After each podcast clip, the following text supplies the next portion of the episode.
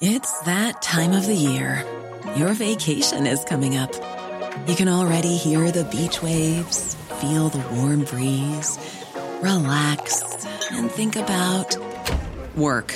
You really, really want it all to work out while you're away. Monday.com gives you and the team that peace of mind. When all work is on one platform and everyone's in sync, things just flow wherever you are. Tap the banner to go to Monday.com.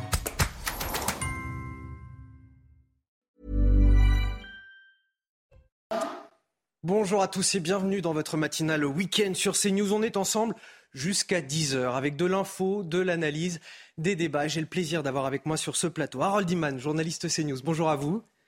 Michel Taube, fondateur du site Opinion Internationale. Bonjour. Bonjour à vous également.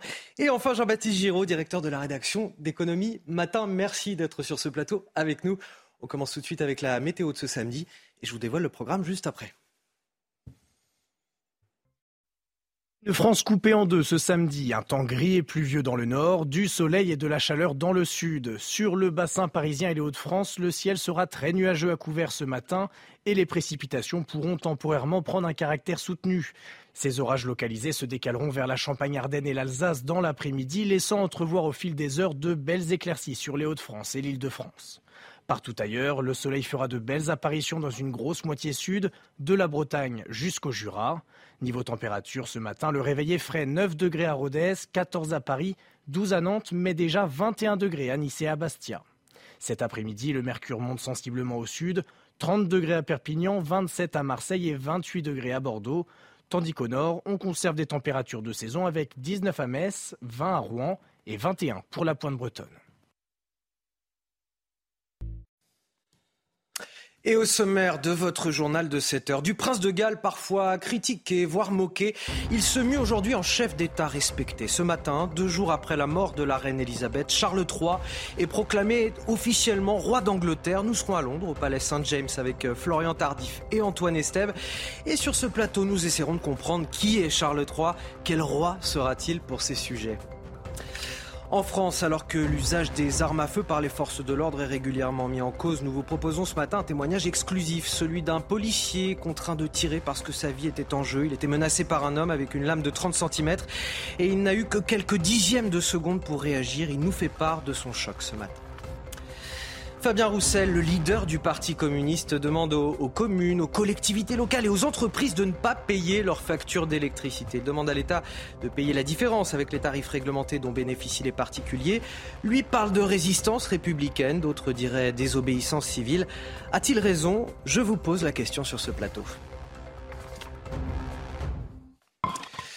Il a été euh, ovationné par des milliers de personnes devant Buckingham Palace hier. Charles III sera officiellement proclamé roi tout à l'heure en fin de matinée au palais de Saint James. Et c'est justement là qu'on va retrouver notre journaliste Florian Tardif, notre envoyé spécial. Florian, c'est ainsi que s'ouvre ce matin une nouvelle ère pour la monarchie britannique. Bonjour,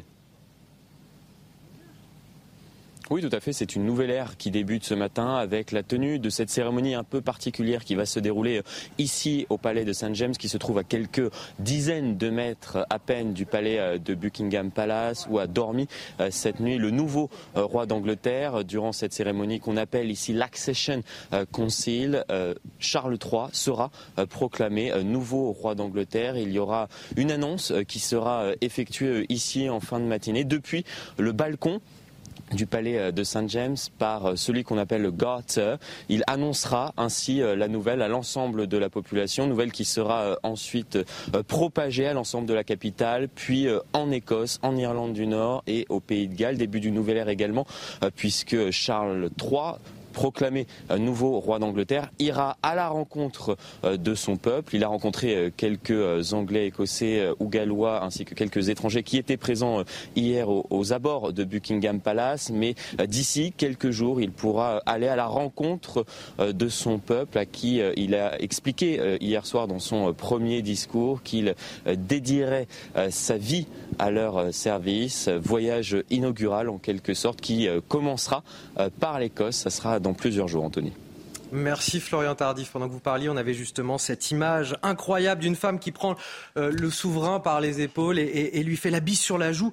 Normalement, on ne touche pas le souverain, le roi d'Angleterre, que ce soit le roi ou la reine. Euh, on va voir. Bien, il, la laisse faire, cette femme. Hein. On, en parlera dans quelques instants. On va essayer de comprendre euh, quel souverain sera Charles III pour, euh, pour ces sujets au Royaume-Uni? Tout d'abord, quelques éléments de réponse avec Clémence Barbier. Et on en discute juste après sur ce plateau. Devant Buckingham, les mots touchants des Britanniques à leur nouveau roi. Et cette image, loin du protocole. Avec cette femme embrassant Charles III. Quelques heures plus tard, dans son premier discours, Charles promet aux Britanniques de les servir toute sa vie.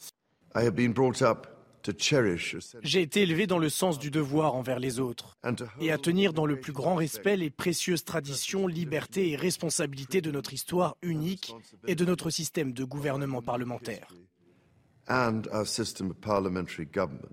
Beaucoup moins populaire que sa mère Elisabeth II, le nouveau roi s'est longtemps fait remarquer par ses propos controversés. Il est aussi admiré pour ses combats, notamment ceux sur l'écologie ou l'éducation. Pour Kevin Guillot, journaliste et fondateur du site monarchiebritannique.com, Charles III va moderniser la couronne britannique.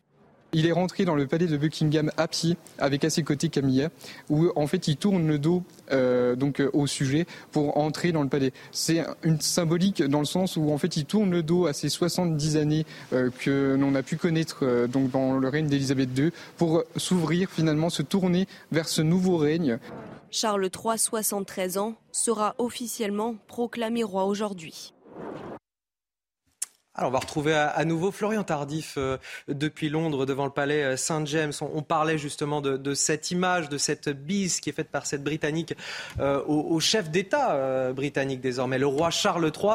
Une image assez insolite. C'est peut-être l'image, Florian Tardif, la plus forte de cette journée hier. Oui, tout à fait. L'image très certainement euh, la plus commentée euh, ici euh, au Royaume-Uni. Nous avons assisté avec Antoine Estève à ce, à ce bain de foule et il est vrai que premièrement on ne s'attendait pas à ce que Charles, à son arrivée ici aux abords de Buckingham Palace, décide de faire un bain de foule comme cela et d'être si proche de, de, la population. Le bain de foule s'est déroulé dans, dans, le calme, mais voilà, il, n'a pas hésité à, à, échanger avec plusieurs Anglais, Écossais ou, ou Gallois et même à être vraiment à, leur prendre euh, parfois euh, la main.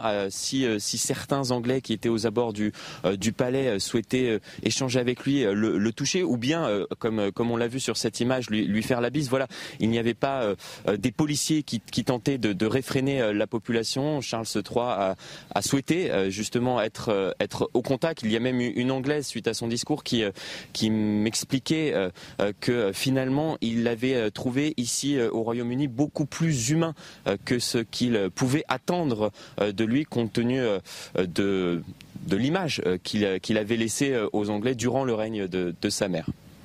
Merci Florian Tardif, merci également Antoine Estève qui est derrière la caméra. Harold Iman, est-ce que c'est pas ça le premier signe finalement d'un caractère, d'une façon d'être qui sera probablement complètement différente ou du moins en partie de, celle de sa mère? Il a un abord facile, le prince. Euh, mais, la reine aussi, sauf qu'elle donnait l'impression euh, d'être plus impériale que lui. Ce n'est pas la première fois que des femmes l'embrassent. Le mot impérial est important. Oui. Ça rappelle la question d'empire britannique. Tout à fait. Tout à fait. Mais pour lui, euh, il a déjà reçu des bises. Il est allé à la plage, il sortait de l'eau et des femmes venaient vers lui. Mais je pense qu'elle lui demande la permission. Elle ne se rue pas sur lui de manière vulgaire. Je pense qu'il y a eu un petit échange de deux secondes entre la femme et le prince. Donc il n'a pas été surpris. Donc euh, il y, a, comme une entente. Et... Il est quand même beaucoup plus, globalement, beaucoup plus expressif dans son, dans son discours. Il est capable de parler de ses sentiments, de parler d'amour. Finalement, il témoigne de l'amour de, de, pour ses enfants. Ça, c'est une vieille histoire dans la famille euh, royale. C'est Elisabeth vient de la génération un peu victorienne encore, où on ne dit pas ses émotions et c'est le protocole d'abord. Et si on ne fait pas le protocole, euh, on est euh, hors, euh, je ne sais pas, on, sort de ses fonctions. Et lui, il n'a pas ça. Lui, c'est un homme blessé un petit peu par une, enfance difficile, un père hyper rigide, tout en étant assez irascible. Donc, et puis l'Angleterre a changé. Ce n'est plus du tout accepté de complètement ravaler ses sentiments aujourd'hui. Donc, voilà, en faisant comme il fait, euh, il se met dans son époque. Alors, on va continuer le tour de table. Il sera quel roi, à votre avis, Charles III Ça va être quoi, sa patte, son style? Je pense qu'il ne faut pas qu'il prenne trop exemple sur sa mère, parce que Elisabeth II, euh, pendant 70 ans, a imprimé une marque tellement forte. Euh, elle était vraiment, je pense, euh, elle a poussé à son paroxysme la fonction symbolique du pouvoir. Elle n'avait aucun pouvoir, mais elle avait un pouvoir majeur. Et, surtout, il n'y a que le temps qui peut, euh, permettre une telle popularité. Je suis absolument convaincu que, tout en saluant bien entendu, et hier dans son discours euh, à, la nation britannique, il a salué sa maman. Euh, mais je pense qu'il a imprimé son propre destin maintenant. Après, je pense que ce qui va être très difficile pour, pour Charles, c'est justement Elisabeth II, c'était en fait, euh, Irène Frein disait hier, la romancière Irène Frein, c'était une actrice muette, c'était même une star muette, selon moi. Et est-ce que Charles va accepter de rester muet ou presque? Parce que quand même, euh, sa, mère a strictement il, il, donne régulièrement ses, avis, ses points de vue sur certains événements. Euh, mais il a comparé Poutine à Hitler, par exemple. Voilà. voilà, mais maintenant, il n'est plus Charles. Il est Charles III, il est le roi. Et donc, effectivement, il va avoir des obligations beaucoup plus importante qu'il n'en avait jusqu'à présent, et notamment une obligation de, réserve. Alors évidemment, il a certains engagements qui lui tiennent particulièrement à cœur sur l'environnement, sur l'éducation, mais effectivement, si l'avenir euh, euh, c'est à l'avenir il y a des événements majeurs, est-ce qu'il restera en retrait comme sa fonction lui impose? Je pense que, que c'est une nécessité. Et puis dernier point, c'est le côté humain, parce que finalement Charles, quelque part, il est très moderne, je trouve quand vous voyez sa vie privée, entre Lady Di, Camilla, euh, avec qui il a vécu une, deuxième vie et qui finalement est devenue euh, même, euh, bah, elle va devenir la, reine consort. finalement, sa vie, elle est assez moderne, elle épouse assez l'époque dans laquelle nous vivons. Donc, je suis pas tellement inquiet sur, sur la modernité de, de Charles. Et ce qui s'est passé effectivement hier est très important parce que je pense que d'emblée, il s'est rapproché du peuple et tout en étant le roi d'un royaume et d'un empire, euh, bon certes aujourd'hui théorique, euh, très important, il a aussi besoin d'être proche de, des citoyens. Une, et là, complicité, finalement, euh, il y avait une complicité déjà avec la reine Elisabeth II, mais là peut-être une complicité avec charnelle, si je, puis, si je puis me permettre l'expression, avec le peuple britannique. Jean-Baptiste Giraud, qui est-il Charles III profondément? On dit que c'est un intellectuel, un, un, érudit, un sage aux convictions écologiques, spirituelles, humanistes. Qui est-il? Bah, D'abord, je veux dire, le fils de la reine. Et euh, non, mais ça a l'air d'être euh, une évidence. Mais il est là d'abord parce que c'est le système euh, monarchique britannique, comme dans d'autres monarchies, qui dit qu'il va arriver à cette place. Le problème, c'est qu'il a 73 ans. Le problème, c'est que ce n'est pas lui qui a tenu pendant 70 ans le Commonwealth ensemble. Combien de fois euh, le Commonwealth a souffert de crise avec euh, des gouvernements qui envisageaient d'en sortir? Qui est euh, Charles, celui qui va devoir faire tenir avec euh, du gros scotch ce que sa mère a réussi à faire tenir pendant très très longtemps. Et c'est pas gagné. Il y a plusieurs pays qui ruent dans les brancards. Alors beaucoup d'émotions hier dans ce discours de 9 minutes du roi Charles III. Il a remercié sa, maman chérie selon ses mots. Il a rendu hommage à sa chaleur et son humour, a souligné l'exemple et l'inspiration qu'elle a été euh, pour la famille royale et puis pour tout le peuple britannique. Et puis il y a eu aussi ces mots pour ses deux fils, William et Harry. Évidemment, ça nous interpelle. Je vous propose d'écouter cet extrait. Mon, héritier, William, William devient prendre des titres écossais. Je suis fier, je suis fier euh, de faire de lui le prince de Galles, avec Catherine à ses côtés. Notre, notre nouveau prince et notre nouvelle princesse de Galles vont, je n'en doute pas, je le sais, continuer à inspirer et à mener nos conversations nationales vraiment pour rassembler, rassembler. Et je veux également exprimer mon amour pour Harry et Meghan alors qu'ils continuent à construire, bâtir euh, leur vie ailleurs. Alors Harold, un dernier mot sur cette question. Il y a une volonté d'apaisement dans la relation tumultueuse qu'entretient euh, euh, le prince Harry avec le reste de la famille royale et quelque chose qui n'était peut-être pas possible avant le décès de la reine? Peut-être pas, mais je, je pense qu'il a lâché une petite pique parce qu'il a dit je leur souhaite bon vent ah, alors c'est l'interprétation que vous avez complètement différente de la mienne. Moi, je pensais qu'il s'agissait d'un voilà, d'un mot de bienveillance. Euh, et vous voyez ça comme un. Mais c'est intéressant, c'est intéressant au contraire. Oui, oui, parce que bon, l'amour, il en met un peu partout. Euh, love, love, love.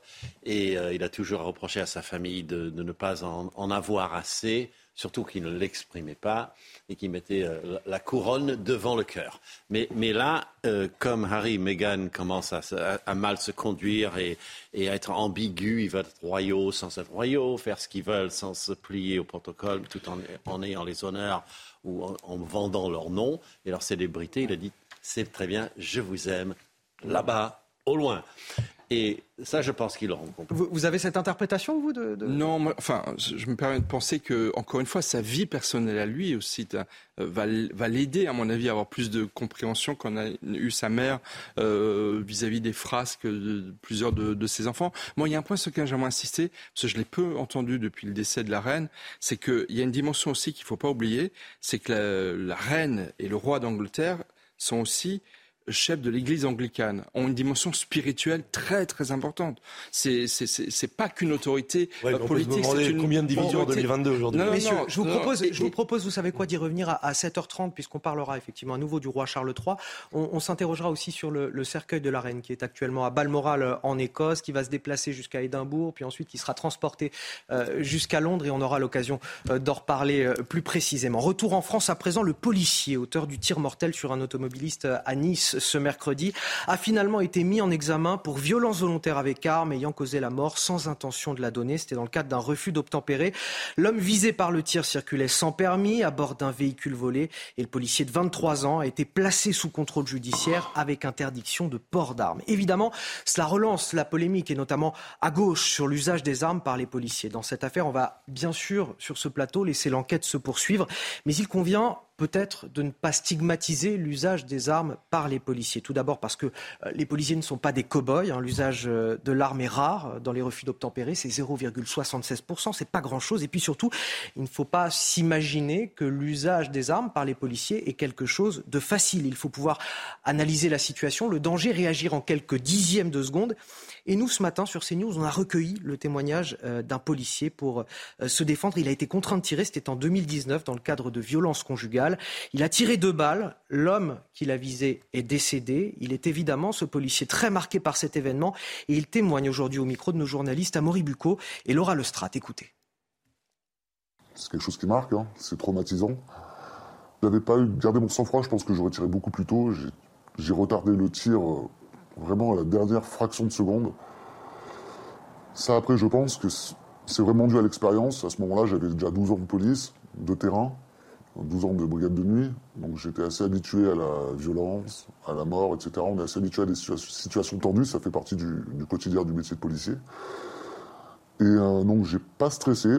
Cependant, quand euh, l'individu euh, était vraiment très proche de, moi et qu'il a, voulu nous, porter un coup de couteau, à mon chef et à moi, c'est vrai que ça peut paraître étrange, mais j'ai pensé à mes deux enfants et je me suis dit, ben, c'est lui ou c'est moi, quoi. Donc j'avais malheureusement plus le choix. Et du coup, le, tir était inévitable. Donc euh, à ce moment-là, c'est un peu difficile. En tant que policier, on se dit, euh, est-ce que mes collègues pensent à une autre façon d'interpeller Est-ce que je ne suis pas aveuglé justement par euh, peut-être par la peur, peut-être par le stress, je ne sais pas. Et ça, il ça, faut analyser tous ces, tous ces paramètres en, une fraction de seconde. Pendant une semaine, voire deux semaines, je n'ai pensé qu'à ça, jour et nuit. Jour et nuit, c'est vrai que ça m'obnibulait. Je, je, ne pensais qu'à ça. Je m'en voulais terriblement parce que je ne suis pas. C'est la première fois que je, je faisais usage de mon arme sur le terrain. C'était pas la première fois que je sortais mon arme, mais c'était la première fois que je tirais. Et en plus, euh, voilà, abattre quelqu'un, ça m'était jamais arrivé, fort heureusement. J'espère que ça ne m'arrivera plus. Alors, on va revenir et on va commenter ce témoignage sur ce plateau dans un instant, juste après le rappel des titres. Et c'est avec vous, Elisa Lukavski. Bonjour. Une messe a eu lieu. Une messe a eu lieu hier à la cathédrale Saint-Paul hein, de Londres en l'honneur d'Elisabeth II, cérémonie hommage au lendemain du décès de la reine à laquelle 2000 londoniens ont assisté. La première ministre Listre a pris la parole et lu des extraits religieux. L'hymne britannique God Save the King a lui été chanté pour la première fois dans sa version masculine depuis 70 ans.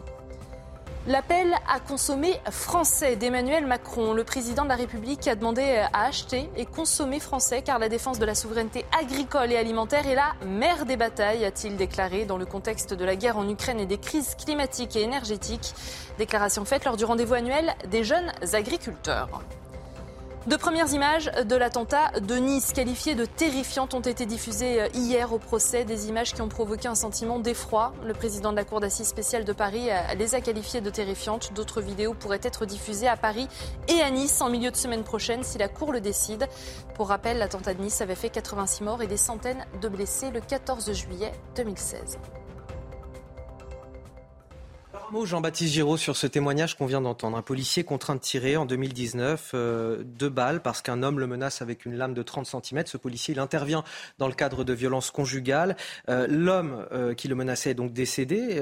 il est évidemment très marqué par cet événement et, et même s'il a fait de la garde à vue euh, auprès de l'IGPN, ce qui est la procédure normale, le parquet décide ensuite de son maintien en détention, euh, même si l'IGPN estime que ce tir est irréprochable. Et il dit, ce policier, je ne comprends pas. Lorsque vous entrez dans la police, on vous dit que cela peut arriver, qu'il faudra le faire parce que la règle c'est de protéger la vie. J'ai donc été conditionné pour cela. Et le jour où je l'ai fait, j'ai fait ce qu'on m'a dit de faire, on m'a placé dans une cellule.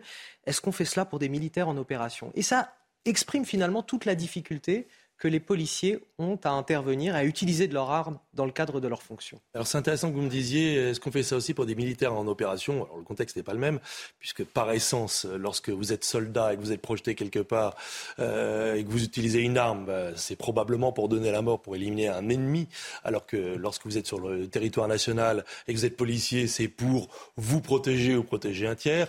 Euh, ce qui est intéressant, c'est que euh, lorsqu'il y a eu une garde à vue récente qui a été aussi sujet d'une polémique, j'ai demandé à, des officiers de gendarmerie de, mes amis comment ça se passait lorsque c'était un gendarme euh, qui était euh, lui aussi euh, mis en examen et mis en garde à vue pour avoir fait usage de son arme.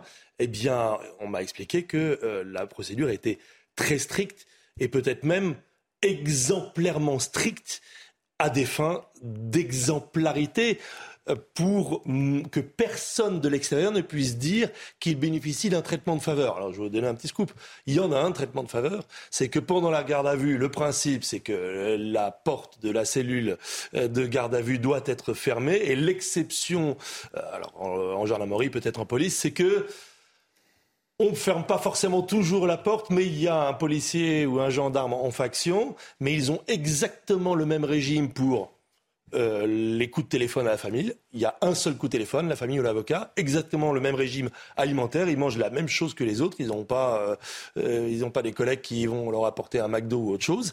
Donc cette rigidité, cette rigueur, cette, cette violence, disons-le, faite aussi à un policier, puisque la garde à vue, la privation de liberté, c'est une violence légitimée par la nécessité d'aider la vérité à se manifester. Eh bien, c'est pour éviter le moindre reproche. Ça ne veut pas dire qu'il est responsable ou pas, mais c'est pour éviter le moindre reproche de l'extérieur en disant regardez, eux, ils sont traités différemment. Euh, bien sûr, c'est insupportable pour un policier ou un gendarme. Bien sûr que c'est inacceptable, bien sûr qu'ils y sont préparés. Parfois, ils l'ont fait pour un de leurs collègues, mais bien sûr que c'est inacceptable. Peut-être qu'il faudra se poser la question un jour d'un traitement différent. Alors, il nous reste très peu de temps, donc je vais vous faire réagir sur un autre sujet, Michel Taube. Il appelle à la résistance républicaine. Fabien Roussel, le secrétaire national du Parti communiste, encourage les mairies, les collectivités territoriales, les entreprises à ne pas payer leurs factures d'électricité. Pourquoi? Parce qu'elles ne bénéficient pas des tarifs réglementés comme les particuliers. Il estime que l'inflation actuelle n'est pas liée à la guerre en Ukraine, mais aux traders. Nous l'avons interrogé. Je vous propose justement de l'écouter. La guerre en Ukraine, elle a bon dos quand même. Hein. parce que ça date pas de six mois que les factures de gaz et d'électricité, elles augmentent. Mais est-ce qu'on peut aujourd'hui accepter que des piscines ferment à cause de ces hausses d'électricité? Est-ce que l'on peut accepter que demain, nous fermions d'autres services publics dans nos communes parce qu'elles sont étranglées par ces prix de l'électricité? Est-ce que l'on peut accepter que des milliers de salariés soit mis en chômage partiel, voire au chômage tout court, parce que l'entreprise ne peut plus payer les factures d'électricité. Non mais on va où? On s'est avalé jusque où cette histoire? Et donc oui, il y a un moment donné, il faut produire un acte de résistance pour que le gouvernement se réveille. Il a raison, Michel Taub. Est-ce que l'État doit payer, l'État qui paie déjà beaucoup pour le bouclier tarifaire des particuliers, 24, millions, 24 euh, milliards d'euros depuis euh, octobre, on est déjà très endetté. Je ne sais pas s'il a raison, mais je le comprends. Parce qu'en fait, ce qu'il oublie de dire, ou peut-être qu'il l'a dit juste avant, mais c'est qu'il y a une telle explosion du tarif d'électricité pour les associations, pour les entreprises, pour les collectivités. Enfin, c'est pas du plus du gaz là, puisque c'est du, du, du gaz. C'est pas du plus 5, plus 10 Pour certaines entreprises, c'est du plus 100 C'est du x 2, x 3, x 4, x 5. C'est absolument démentiel. L'entreprise qui a été contrainte de fermer une marine, voilà, une dizaine de d'entreprises, c'est plus d'un million d'euros d'un coût d'augmentation de, euh, de, de l'activité. Et ça la met quasiment en cessation de mmh. paiement. Donc, si vous voulez, effectivement, je pense que euh, ce qui est derrière, à mon avis, le message de Fabien Roussel, c'est qu'il y avait en France une forme de contrat social sur le prix de l'électricité, lié notamment, euh, évidemment, à la ressource nucléaire. Et ce contrat social, il est en train d'exploser littéralement. Et parce qu'on a la moitié de nos centrales nucléaires qui sont euh, notamment et donc si vous l'explosion, mais encore une fois considérable des prix, euh, met à mal ce contrat social d'une part et met à mal ensuite des acteurs économiques. Euh, même des collectivités locales ne savent pas comment elles vont boucler le budget de l'année prochaine. Donc oui, je pense qu'il a Fabien Roussel a mis le doigt sur quelque chose qui est extrêmement fort, très important. Je ne sais pas s'il a raison, mais je le comprends tout à fait. Allez, on reste euh, ensemble sur CNews jusqu'à 10h. On marque une courte pause. On revient dans un instant, toujours avec mes experts en plateau, Harold Iman, Michel Taube et Jean-Baptiste Giraud, pour évoquer à nouveau la proclamation euh, du prince Charles, du prince de Galles, comme roi, roi d'Angleterre, Charles III, il faut l'appeler désormais. À tout de suite sur CNews. De retour sur le plateau de la matinale week-end, toujours heureux de vous accueillir ce matin. Bon réveil à ceux qui nous rejoignent. Je suis toujours avec Harold Iman, Michel Taube et Jean-Baptiste Giraud pour décrypter l'actualité. À la une de votre journal de 7h30, qu'attendent les Britanniques de leur nouveau souverain? Deux jours après le décès d'Elisabeth II, Charles III sera officiellement proclamé roi d'Angleterre ce matin. Il a été ovationné par la foule devant Buckingham Palace. Hier, il a aussi livré un discours empreint d'émotion à la télévision durant lequel il a longuement remercié sa, sa maman chérie ce sont ces mots. Nous serons d'ailleurs avec euh, Régine Delfour dans quelques instants à Balmoral en Écosse où se trouve actuellement le cercueil de la reine avant son déplacement jusqu'à Édimbourg puis son retour à Londres.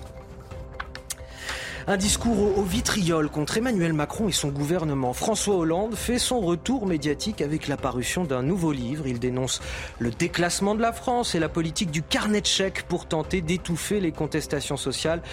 Mais où était-il donc François Hollande de 2012 à 2017, si ce n'est lui-même aux plus hautes fonctions de l'État? N'est-il pas lui aussi responsable de ce déclassement? Je vous pose la question sur ce plateau ce matin.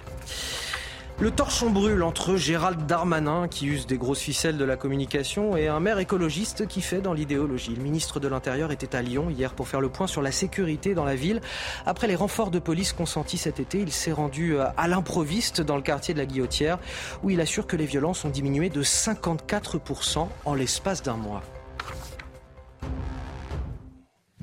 La reine est morte, vive le roi. Charles, 73 ans, fils aîné d'Elisabeth II, sera officiellement proclamé roi en, en, fin de matinée au palais St. James à Londres. Il a été euh, ovationné hier par la foule devant Buckingham Palace. Il a aussi prononcé son tout premier discours dans lequel il a promis de, servir les Britanniques tout au long de sa vie. Quel roi sera donc Charles III, lui qui a la lourde tâche de succéder à la plus célèbre, la plus populaire euh, des reines? Voici ce qu'en attendent les Britanniques et ça a de quoi mettre la pression. Le reportage est signé Florian Tardif et Antoine Estève avec le récit de Célia Judas. Moins populaire que sa mère, le nouveau monarque va devoir gouverner dans l'ombre de celle qui a su se faire aimer du monde entier les Britanniques attendent de lui qu'il soit à la hauteur de la reine Elisabeth II. J'espère qu'il deviendra un bon leader, comme l'était la reine. Um, um, et j'espère qu'il maintiendra l'unité du pays et qu'il continuera à être aussi bon que tout le monde l'espère. J'espère qu'il suivra l'exemple de sa mère et qu'il jouera son rôle avec humanité et enthousiasme. Controversé, parfois moqué, à 73 ans, Charles III entre dans l'histoire comme étant le monarque britannique le plus âgé au début de son règne. Un âge avancé qui, malgré les applaudissements, dérange.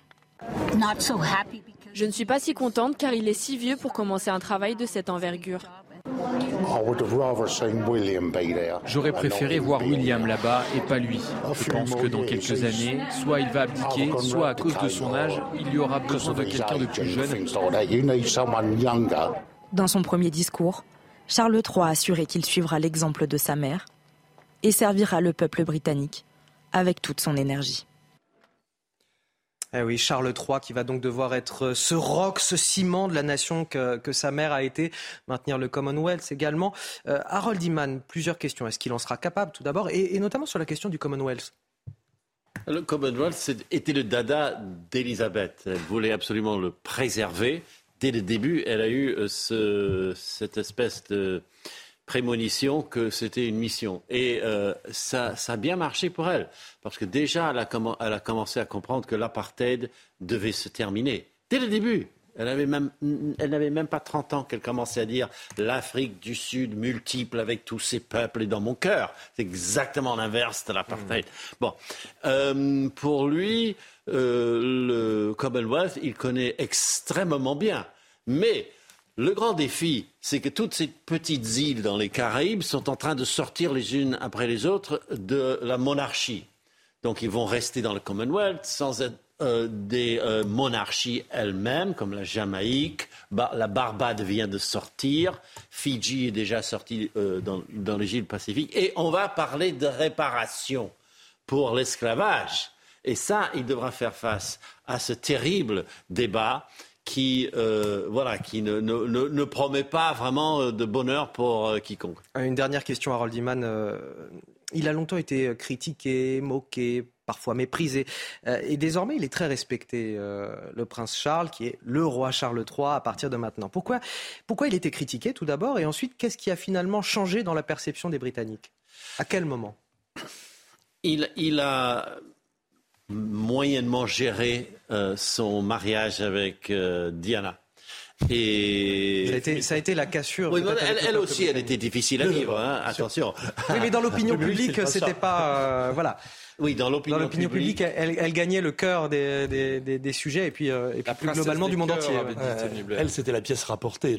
Et qu'est-ce qui lui a permis finalement d'avoir cette forme de, rédemption vis-à-vis du, peuple britannique? Parce qu'il est, il est, extrêmement, euh, je dirais, consistant, euh, cohérent.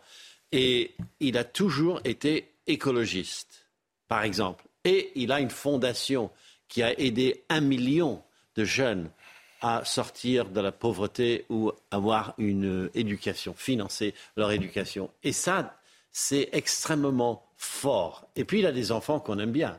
Hein. donc, euh, quand même, ça construit. Il a, su se racheter aux yeux du peuple britannique, euh, en tout cas. Oui, après l'affaire Lady Diana, il a été assez honnête. Il a dit voilà, euh, je, n'ai pas tout à fait bien géré cette affaire. Un, mot, Michel Taub, puis Jean-Baptiste Giraud, mais finalement, c'est l'héritier le mieux préparé au, monde. Il arrive extrêmement tard. On l'appelait le, stagiaire dans la presse britannique.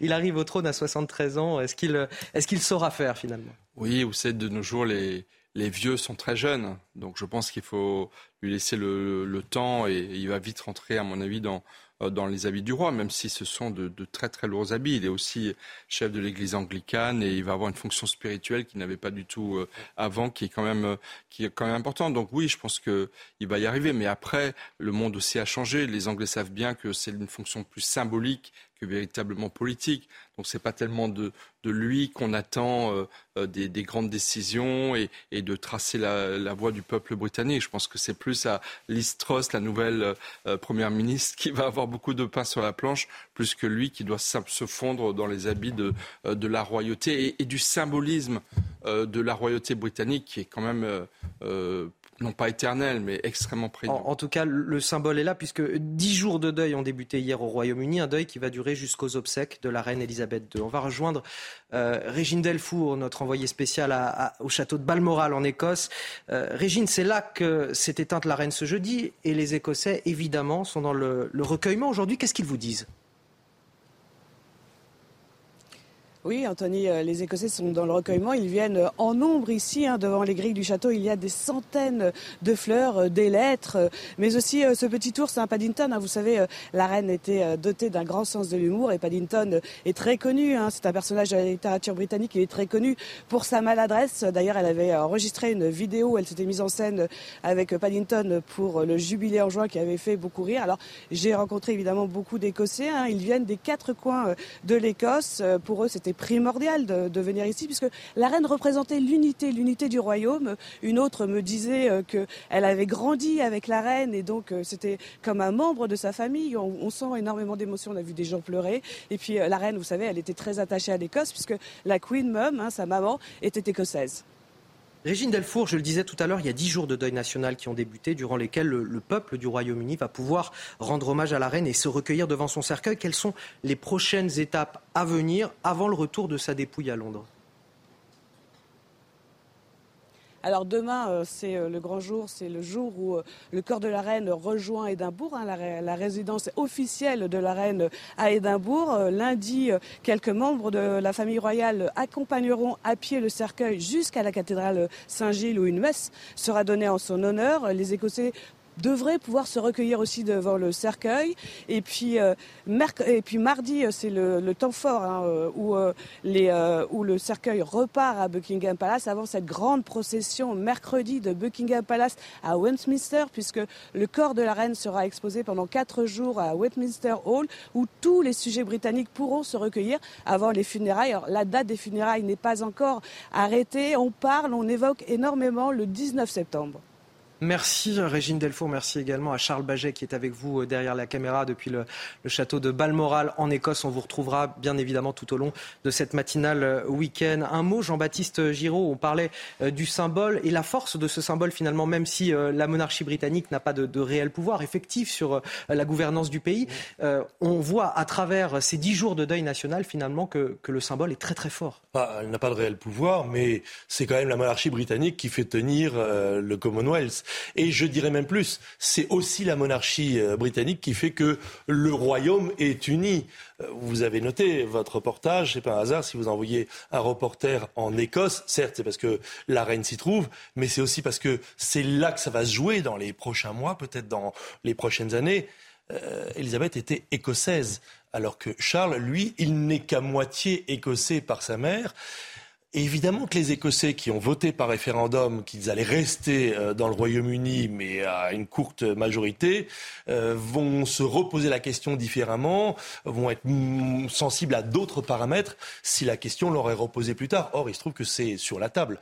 L'hypothèse d'un référendum d'autonomie et même d'indépendance de l'Écosse est sur la table. Donc euh, c'est un vrai, vrai sujet. C'est pas la même chose quand votre souveraine est écossaise ou quand votre souverain est à moitié euh, écossais et euh, l'ex-prince de Galles. On va revenir euh, en France puisque Elisa Lukavski est avec nous sur ce plateau. On va parler de l'ancien chef de l'État, François Hollande, qui tire à boulet rouge sur l'exécutif à l'occasion de la sortie de son dernier livre, Bouleversement. Il donne une interview à, à l'Express. Elisa, pour lui, le déclassement de la France est une réalité. Oui, l'ancien président de la République qui ne mâche pas ses mots concernant la politique menée par son successeur, hein, Emmanuel Macron. Il dresse un constat euh, sévère. Le déclassement est une réalité. C'est l'idée que nous ne progressons plus, que les générations qui viennent auront une vie plus difficile que la nôtre. Ce n'est pas simplement des aides ponctuelles qui feront que les citoyens se sentiront mieux intégrés, mieux respectés. Pour François Hollande, eh les aides distribuées par le gouvernement ne sont là que pour éviter l'expression d'une colère et atténuer un sentiment de frustration. Il parle même de politique du carnet de chèques qui coûterait trop cher sans pour autant être efficace. Alors toujours concernant l'action de l'État hein, pour aider les Français, l'ancien président euh, se montre très critique. Chacun craint de recevoir moins que le voisin ou de contribuer davantage que lui. François Hollande retiré de la vie politique mais qui a toujours un œil euh, dessus. Hein. Quand il parle du programme d'Emmanuel Macron, il n'hésite pas à le qualifier de flou avec un constat cinglant euh, sur l'action de son successeur à la tête de l'État. Le projet d'Emmanuel Macron n'est vraiment pas au niveau. Fin de citation. Merci Elisa Lukavski. Quand je lis euh, l'interview de François Hollande, je me dis qu'il devrait se porter euh, candidat à la présidence des Républicains. Il dénonce la politique du carnet de chèques, il s'inquiète des dépenses publiques. Il a à deux doigts de dire qu'Emmanuel Macron a cramé la caisse. Oui, il pourrait devenir aussi chroniqueur vedette sur CNews parce que honnêtement, euh, c'est un peu l'hôpital qui c'est un peu l'hôpital qui se fout de la charité dans le sens. Alors jusque là, il, a, jamais voulu venir. Hein, il a quand même été président de la République de 2012 à 2017 avec comme ministre de l'économie et avant cela euh, secrétaire général adjoint de c'est pas cher, qui s'appelle Emmanuel Macron. voilà, donc évidemment la politique d'Emmanuel Macron n'est pas celle de de François Hollande, ça j'en conviens, notamment au niveau des prélèvements obligatoires qui ont été quand même euh, majeurs sous, sous, François Hollande.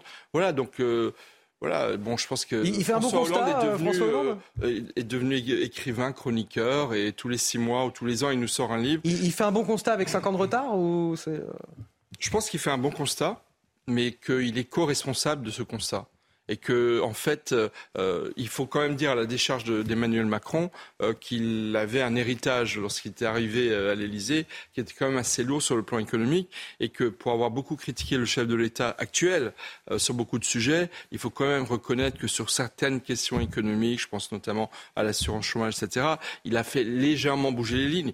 Mais encore une fois, l'hyper-présence de l'État, les prélèvements obligatoires considérables, l'absence de ressources humaines, de gestion euh, des services publics, tout ça, c'est aussi un peu le bilan de François Hollande et de quelques autres euh, chefs de l'État. Et ça, il oublie de leur parler dans son livre. Qu'a-t-il fait euh, François Hollande pendant cinq ans, Jean-Baptiste Giraud? C'est pas cher, c'est l'État qui paye quand on l'entend aujourd'hui dire la politique du carnet de chèques et tout, c'est lui qui, sur un plateau télé, lorsqu'on lui reprochait ses dépenses, disait c'est pas cher, c'est l'État, c'est l'État qui paye. Ce qui est extraordinaire, c'est d'être capable de dire cela.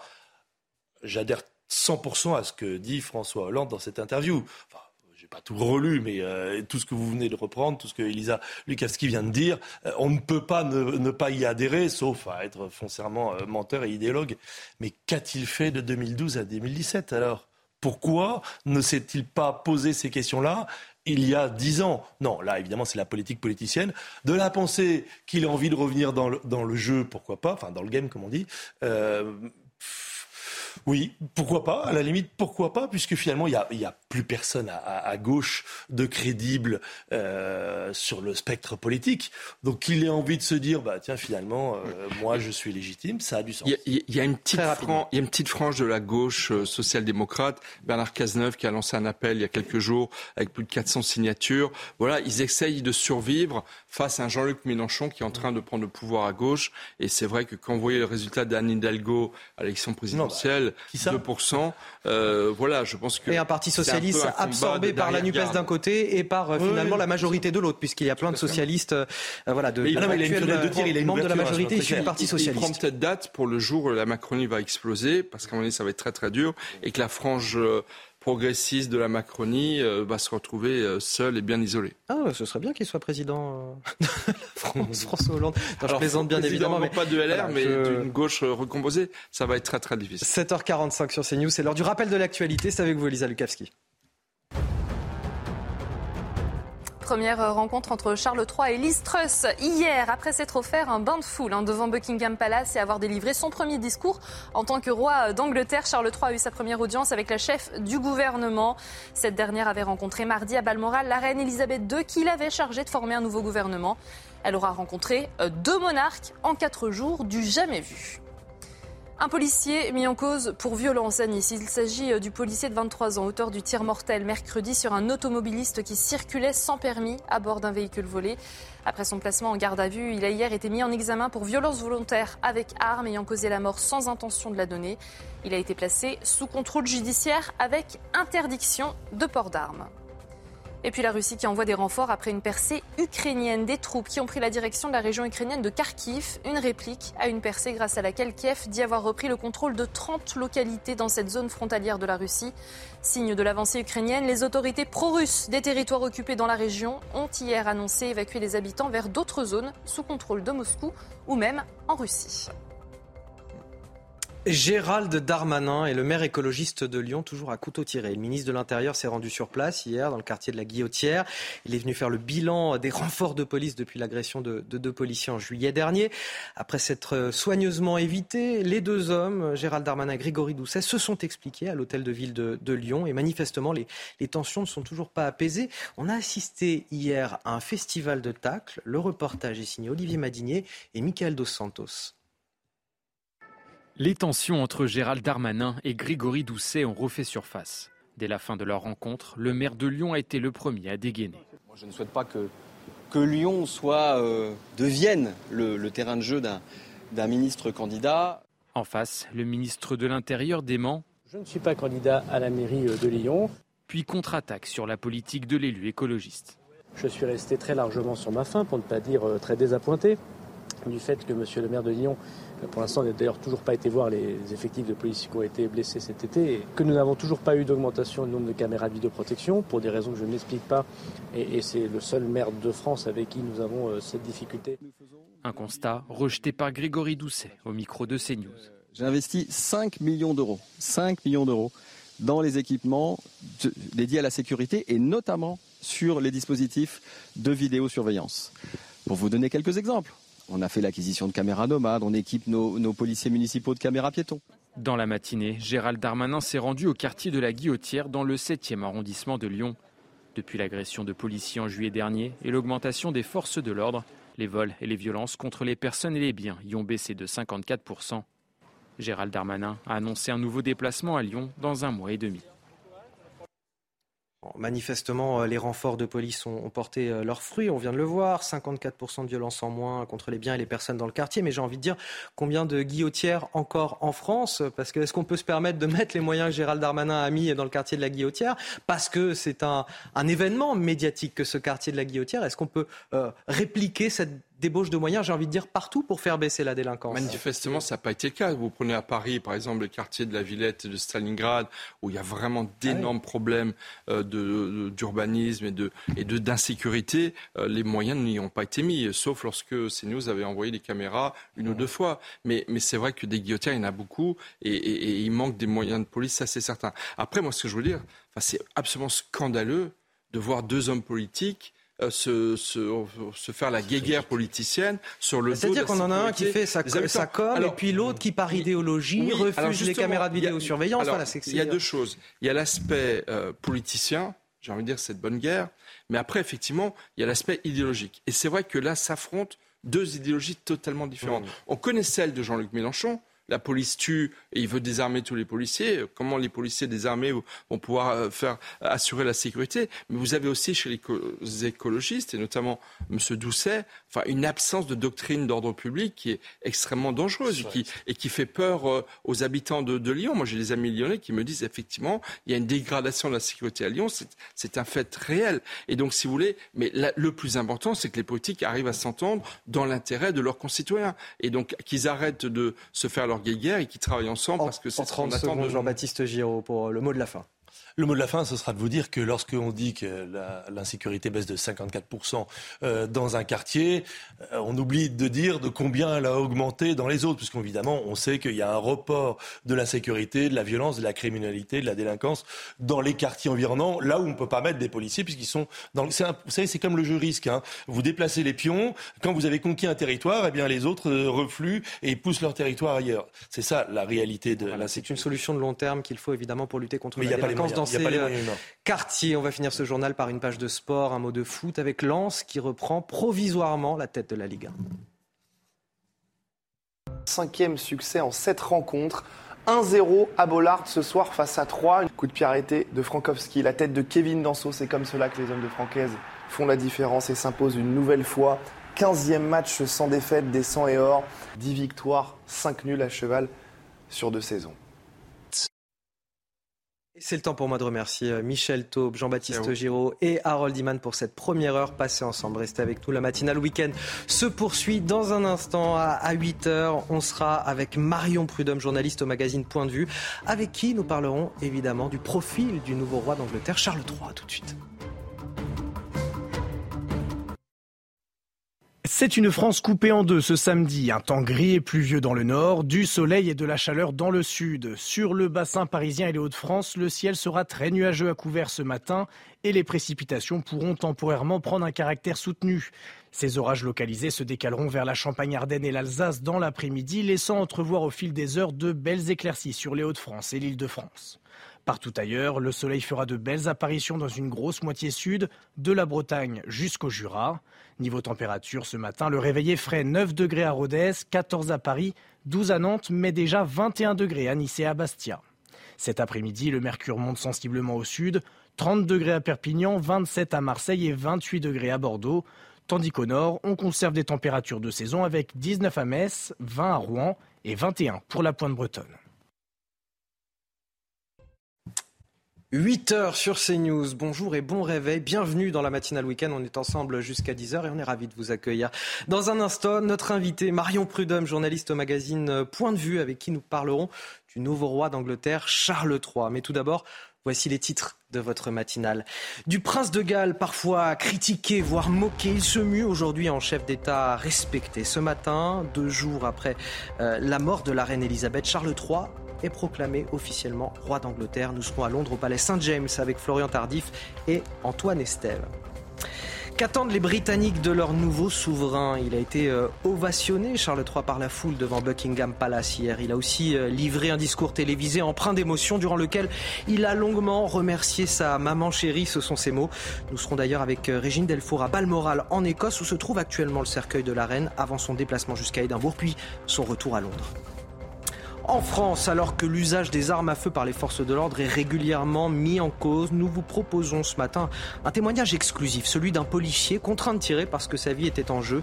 Il était menacé par un homme avec une lame de 30 cm et il n'a eu que quelques dixièmes de seconde pour réagir. Il nous fait part de son choc ce matin.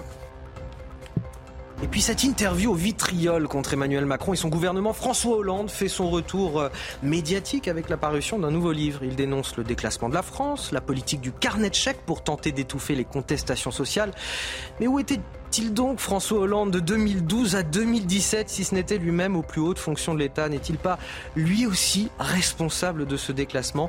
Je vous pose la question ce matin sur ce plateau.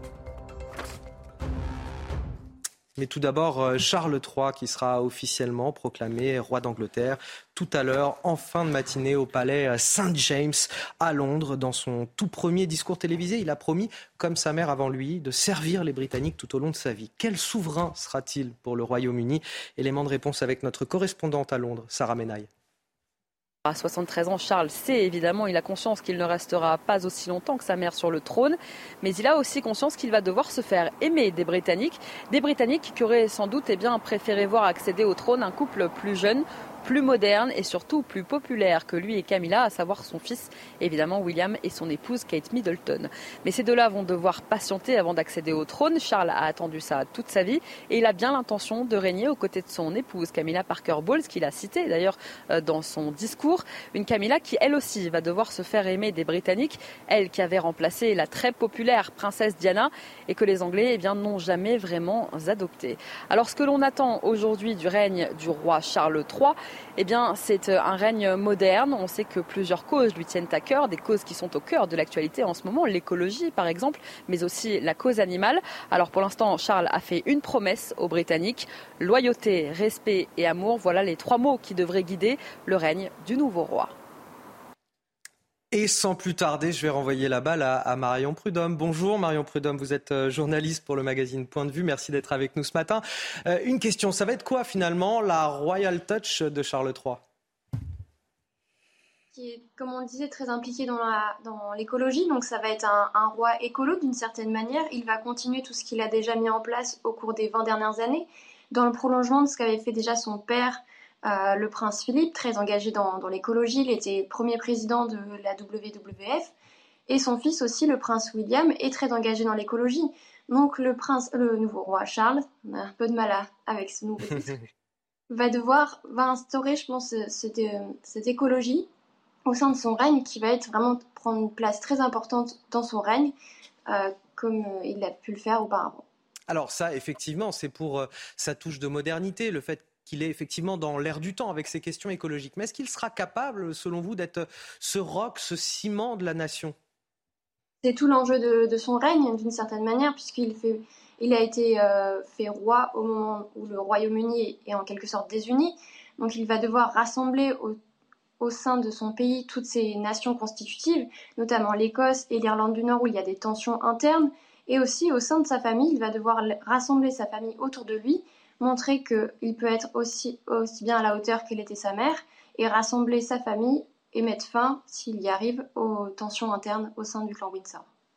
Alors, euh, le roi euh, Charles III est, beaucoup plus euh, expressif, j'ai envie de dire, que sa, que sa mère, la reine Elisabeth II. Et on a vu cette image, et vous allez me dire ce que vous en pensez. Moi, ça m'a paru l'image peut-être la plus forte de cette journée hier, c'est quand une, Britannique le, prend par les épaules pour l'embrasser sur la joue, et il laisse faire cette, cette femme. Est-ce que, là aussi, c'est constitutif d'une manière d'être qui est totalement différente de celle de sa mère? Quelqu'un qui exprime finalement ses sentiments et qui laisse place aux émotions. Oui, c'est quelqu'un qui est beaucoup plus tactile. Il va à l'approche des gens, il les touche. Comme Camilla, c'est aussi une forme de communication qui a été instaurée par les Windsor ces dernières années. La reine n'était pas dans, ce, dans cette façon d'être avec les gens qu'elle rencontrait. Là, on voit ces images, donc Charles qui se laisse embrasser par une femme, il y en a d'autres qui lui baisent la main il se laisse faire, il veut montrer à ses sujets qu'il est proche d'eux et qu'il a aussi une nouvelle forme de communication avec eux. Un, dernier mot euh, peut-être très rapide. Euh, contrairement à Elisabeth II, lui, il a donné son avis euh, sur plusieurs sujets de, politique. Je, pense à, Poutine qu'il compare à, Hitler. Est-ce qu'il va arrêter de donner son avis désormais? Il nous reste juste une quinzaine de secondes. Il a une nouvelle fonction, donc il va devoir apprendre à faire avec et à garder cette distance qu'il n'avait pas quand il était prince de Galles. Il pouvait s'exprimer sur différents sujets. Maintenant, il va devoir garder cette réserve que lui impose sa nouvelle fonction.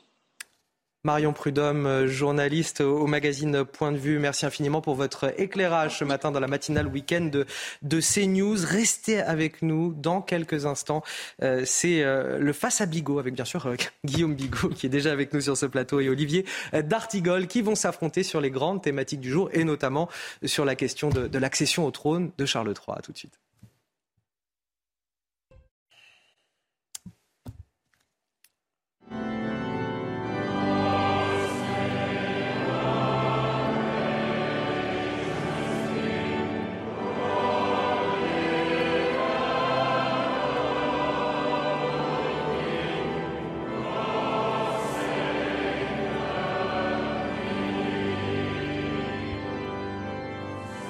God Save the King, c'est désormais le nouvel hymne britannique que Dieu protège le roi. Bonjour, bon réveil à tous si vous nous rejoignez sur CNews et sur Europe 1, 8h10, c'est l'heure de, Face à Bigot. Dans quelques instants, on sera euh, en direct depuis Londres avec Florian Tardif et Antoine Estève, nos envoyés spéciaux, et puis également à, à Balmoral en Écosse avec Régine Delfour et Charles Baget. Face à Bigot, c'est bien sûr 45 minutes d'analyse et de débat sur l'actualité forte du jour. Et c'est avec bien sûr Guillaume Bigot, politologue. Bonjour, ravi de vous retrouver dans moi la aussi, ravi Anthony. Bonjour à tous. Et face à vous, ce matin, c'est Olivier d'Artigol, chroniqueur politique. Bonjour à vous, Olivier. On va donc commencer avec euh, cette nouvelle ère qui s'ouvre pour la monarchie britannique après 70 ans de règne d'Elisabeth II. C'est son fils, Charles, ex-prince de Galles, qui va porter la couronne. On va immédiatement retrouver Florian Tardif depuis le palais Saint James à Londres. Florian, fin de matinée, Charles sera officiellement proclamé roi d'Angleterre. Il sera pour ses sujets le roi Charles III.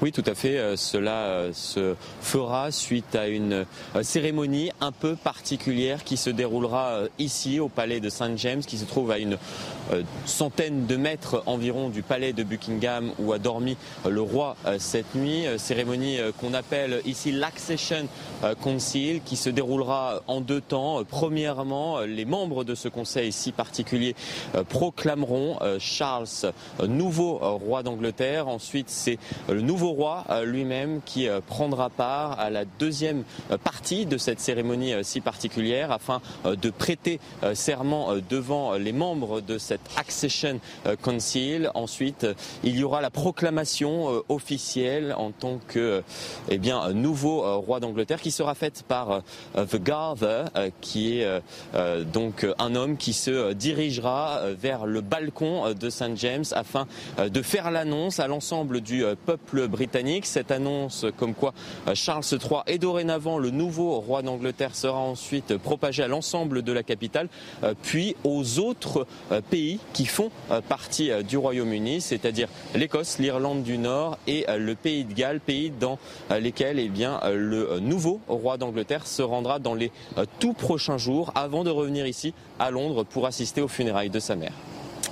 Florian Tardif et Antoine Estève, nos envoyés spéciaux. Merci à, tous les deux. Charles III, qui a été ovationné par des milliers de personnes devant Buckingham Palace. Hier, il a aussi prononcé son tout premier discours télévisé dans lequel il a, promis de servir les Britanniques tout au long de sa vie.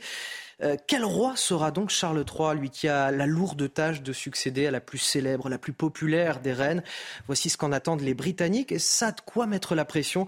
Le reportage est signé là aussi Florian Tardif et Antoine Estève avec le récit de Célia Judas.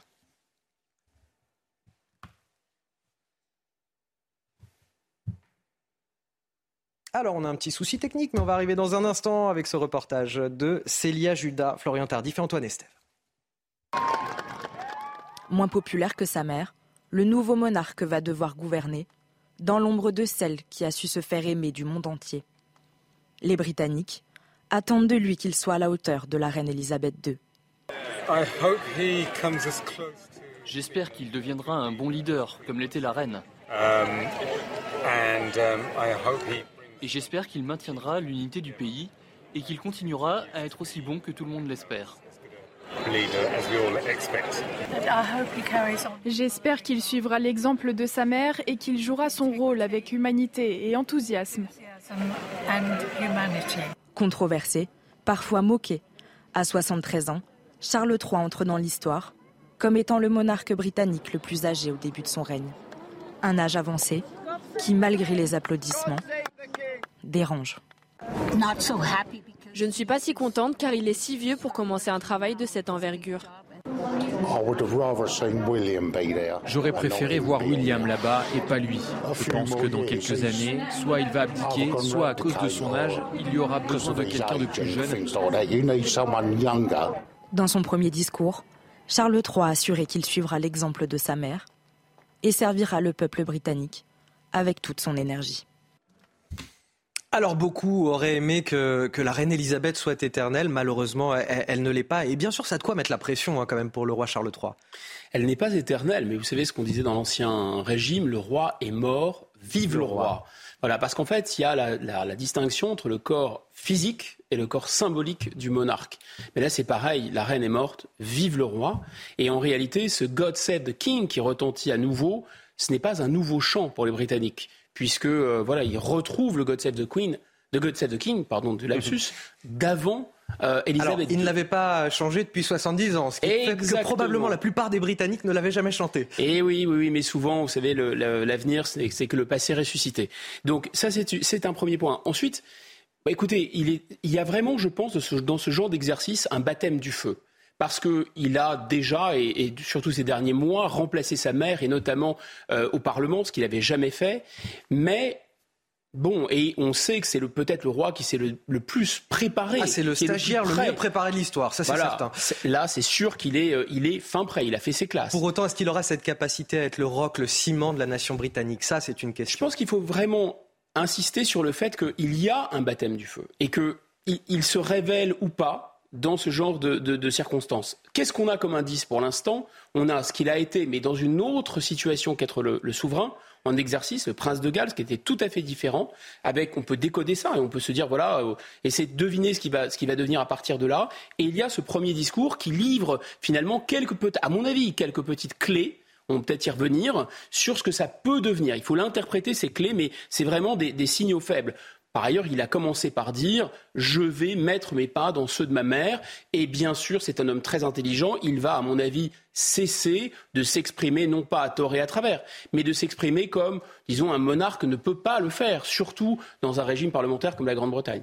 Olivier d'Artigol, c'est qui Charles III oh, On a quelques indications. Bon, D'abord, ceux qui avaient chanté God Save the King c'était pour George VI, donc c'est vrai, ça date un peu. Le règne d'Élisabeth, c'est presque une longévité presque comparable à celle de, Louis XIV. C'est donc vertigineux, 70 ans et 7 mois.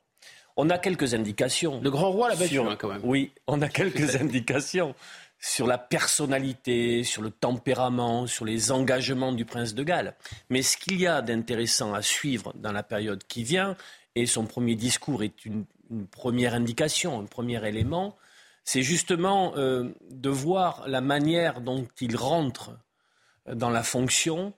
Il va devoir le faire dans la toute prochaine période avec, je crois, beaucoup d'économie, beaucoup de sobriété, de gravité, euh, ce qui correspond au climat dans le pays, euh, suite au décès de, de la reine Elisabeth. Mais n'oublions pas qu'il est confronté à une situation économique et sociale euh, d'une nature euh, inédite pour le coup, qui peut rappeler euh, le contexte plutôt thatchérien, avec une inflation abyssale, des services publics en grève, quand bien même les syndicalistes ont décidé à la poste, les cheminots, de suspendre le mouvement, mais qui était lancé assez fortement. il a été un Ce à quoi lui et personnellement ne peut pas faire grand-chose. Il a été un, prince de Galles plutôt interventionniste. Euh, sur des, sujets politiques. il était, connu pour ses notes manuscrites qu'il envoyait euh, à des ministres. Euh, ce qui tient dans la monarchie, dans plutôt le système constitutionnel britannique, c'est justement la capacité qu'a eue Élisabeth II à être au-dessus de la mêlée à ne pas rentrer dans le débat politique. Certes, elle avait toutes les semaines un entretien avec euh, euh, les premiers ministres, euh, plutôt des ministres conservateurs. Il y a eu quatre ministres travaillistes tout au long de son règne. Elle pouvait très certainement, la confidentialité était totale de ces échanges, évoquer certaines situations. D'autant plus que la reine d'Angleterre était en prise directe avec la société britannique par ses déplacements, par les écoutes, par, tout ce qu'elle pouvait faire. La, monarchie britannique est, très informée de ce qui se passe dans le pays. Oui, il va donc falloir ce rapport, hebdomadaire. Voilà, il va donc falloir voir comment il comment il il se transforme d'une certaine manière. Je pense qu'il ne pourra pas être le prince de Galles interventionniste et engagé comme il a été, car ça serait ne pas euh, répondre à une attente du peuple britannique. Un roi, une reine doit être au-dessus de la mêlée et doit tenir son rang. Guillaume Bigot, euh, un mot sur son attitude, son tempérament. Hier, on a vu euh, le roi Charles III euh, fendre la foule, prendre un bain de foule littéralement avec ses sujets devant Buckingham Palace. Et cette image extrêmement forte d'une Britannique qui le prend par les épaules et qui l'embrasse sur la joue qui lui fait une bise sur la joue. Euh, quelque chose d'inimaginable si cela avait été euh, la reine Elisabeth II. Est-ce que c'est là constitutif euh, de quelque chose de, nouveau dans la monarchie britannique, quelque chose d'inédit? Bah, On aimerait dire que finalement, on, aimerait bien qu'il y ait un, un souverain plus proche du peuple, un souverain plus accessible, un souverain qu'on peut toucher pour comprendre. Nous, on n'arrive pas très bien à décrypter ces images, mais pour le peuple britannique, le changement est gigantesque. Lorsque la reine Elisabeth II s'était rendue à Paris à l'invitation du gouvernement français et que Georges Pompidou avait simplement effleuré, effleuré, euh, je dis bien effleuré l'épaule d'Elisabeth II, personnage sacré, on reviendra sur ce terme, eh bien, les tabloïds anglais s'étaient déchaînés. vous verrez, on n'est plus dans les années 60. Mais précisément, c'est ce que j'appelle l'effet jogging. C'est-à-dire, moins les gens marchent, plus il court pour compenser. Dans une société où tout est désacralisé, dans une société où plus rien n'est stable, où plus rien n'est fixe, où plus rien n'est sacré, comme a dit le président de la République, à mon avis, il s'est trompé, pour nous, il n'y a plus rien au-dessus de la vie. Mais je pense que pour Elisabeth II, il y avait quelque chose au-dessus de la vie, c'est le service de la couronne britannique et du Commonwealth qui réunissait 2,5 milliards d'habitants. Comme pour Jean Moulin, qui n'a lâché rien devant les nazis, il y avait quelque chose de plus important que la vie, c'est-à-dire quelque chose de sacré. Le sacré, ce n'est pas nécessairement de la religion. Le sacré, c'est quelque chose dont on hérite, qu'on transmet et qui vaut plus que sa propre vie. Eh bien, voilà, c'est ça l'enjeu. C'est est-ce qu'il va être capable, dans une société où tout est désacralisé, une société de people, de Harry, de Meghan, d'influenceurs à Dubaï, de maintenir quelque chose de sacré. Et le général de Gaulle, dans ses, dans mémoires, a des formules incroyables. Je pense que c'est plutôt dans le fil de l'épée. Il dit il dit il n'y a pas de religion sans tabernacle. Ça revient à ce que je dis, c'est-à-dire qu'il faut qu'il y ait quelque chose de caché. Il dit aussi le silence rehausse l'autorité. Donc il faut, finalement, c'est une notion de choses incroyable qu'Élisabeth II, c'est-à-dire qu'elle incarne absolument tout le contraire de notre époque qui déboulonne des statues. Elle, c'était quasiment une statue parlante. Enfin, c'était une statue, vous voyez. Le, le, mot de statue est très, effectivement, très parlant, puisque vous voyez, c'est du voilà, c'est quelque chose finalement d'immuable dans un monde en perpétuel mouvement, mais qui nous rappelle, qui nous rappelle à quel point le mammifère humain a besoin, finalement, il est, il est hiérarchique, il est grégaire, il a besoin d'un territoire, contrairement à ce qu'on nous raconte, mais il a aussi besoin de sacré il a aussi besoin de symboles. Et c'est un besoin essentiel. On va parler du symbole, effectivement, que représente Elisabeth II à travers ces euh, dix jours de deuil qui ont débuté euh, depuis hier au, Royaume-Uni. Un deuil qui va durer jusqu'aux obsèques de la reine. Régine Delfour, on va vous retrouver au, château de, Balmoral en Écosse. C'est là que s'est éteinte euh, la reine ce jeudi. Quelles sont les prochaines étapes avant le retour du cercueil de la reine à Londres pour ses obsèques? Eh bien, demain, euh, le cercueil de la reine quitte le château de Balmoral. Il va rejoindre la résidence officielle royale à Édimbourg. Lundi, quelques membres de la famille royale accompagneront à pied le cercueil jusqu'à la cathédrale Saint-Gilles où une messe sera célébrée en son honneur. Euh, les Écossais devraient pouvoir se recueillir devant euh, sa dépouille. Et puis mardi, le corps de la reine rejoint Londres. Alors, on ne sait pas encore si c'est à bord d'un avion de la Royal Air Force ou à bord d'un train royal. Mercredi, c'est c'est le grand temps fort euh, de la semaine puisqu'il y aura cette grande procession euh, dans le centre de Londres, hein, de Buckingham Palace à Westminster, puisque la, reine reposera pendant 4 à 5 jours euh, dans, à Westminster Hall où tous les sujets pourront lui rendre hommage. Et puis juste avant, donc évidemment, le jour des funérailles, hein, la date n'a pas encore été fixée, mais on évoque le lundi 19 septembre. Euh, Régine Delfour en direct du château de Balmoral en Écosse avec euh, Charles Baget. C'est dire si ces euh, dix jours de deuil national expriment voilà, le symbole que représente la reine Elisabeth II pour cette nation britannique aujourd'hui. Oui, mais c'est un symbole immuable, ça paraît too much. Pour, voilà, ça paraît trop et, ah, pour, pour, un pays comme le nôtre qui a plutôt euh, et puis et puis même pour les Britanniques qui sont dans un qui sont dans la dans la l'hypermodernité, ils sont pressés, ils sont rapides, ils sont aussi sur leur téléphone. Enfin, dix jours de deuil. Enfin, on a l'impression que le temps s'arrête si vous voulez. Des, des, obsèques, des funérailles qui euh, se dérouleront probablement en présence de dirigeants du monde entier. C'est-à-dire que ce n'est pas seulement la nation britannique qui, qui a les yeux rivés sur ce qu'il va se passer à Westminster pour les obsèques, mais l'ensemble du monde finalement. Alors d'abord, j'y faisais allusion parce Comme mariage. Bien sûr. Comme j'y fais allusion, c'est la, reine euh, et maintenant le roi sont à la tête euh, du Commonwealth, c'est-à-dire euh, d'un ensemble qui regroupe à la fois les les, pays qui sont de peuplement britannique comme l'Australie, la Nouvelle-Zélande, le Canada, mais aussi d'anciennes colonies. Et, ça fait, et puis d'ailleurs des, pays qui ont tapé à la porte, qui ont rejoint, y compris les pays francophones, alors ça doit être inquiétant pour nous, comme le Togo, le Bénin et le Rwanda. Au total, c'est 2,5 milliards, non pas de sujets, parce qu'il y a des républiques, mais 2,5 milliards quand même d'êtres humains qui sont reliés. Et ça, c'est un point extrêmement important parce qu'on prétend l'Occident sur le déclin, mais la Grande-Bretagne, le Royaume-Uni de Grande-Bretagne reste, comme à mon avis la France doit le redevenir, une nation à portée mondiale. C'est-à-dire que euh, le lien avec non seulement bien sûr la langue anglaise, mais aussi la culture britannique. Il y a des jeux du Commonwealth partout, euh, on joue au cricket, partout il y a quelque chose de l'esprit britannique, euh, y compris au Pakistan, qui est un pays qui est, a des, années-lumière, si vous voulez, culturelles. C'est non seulement une république, c'est même une république islamique, mais pourtant il y, a, un lien qui s'est maintenu. Ce lien est très important parce que ça permet à des gens qui sont incroyablement différents les uns des autres tout de même de se parler, de se comprendre. Et nous, voyez, on voyait bien qu'on est dans une époque où on n'arrête pas d'essayer d'exciter ce qui sépare les gens les uns des autres ne serait-ce qu'à l'intérieur d'une nation. Olivier Une dimension importante, les, dix jours qui viennent ne sont pas qu'une séance, qu'une séquence de deuil euh, où on pourrait feuilleter, y compris l'album des 70, 70 dernières années. C'est aussi une séquence de très forte intensité politique et diplomatique dans le sens où, bien évidemment, euh, les Britanniques, euh, il y a une bataille d'influence à l'échelle du monde euh, qui viennent d'être euh, décrites.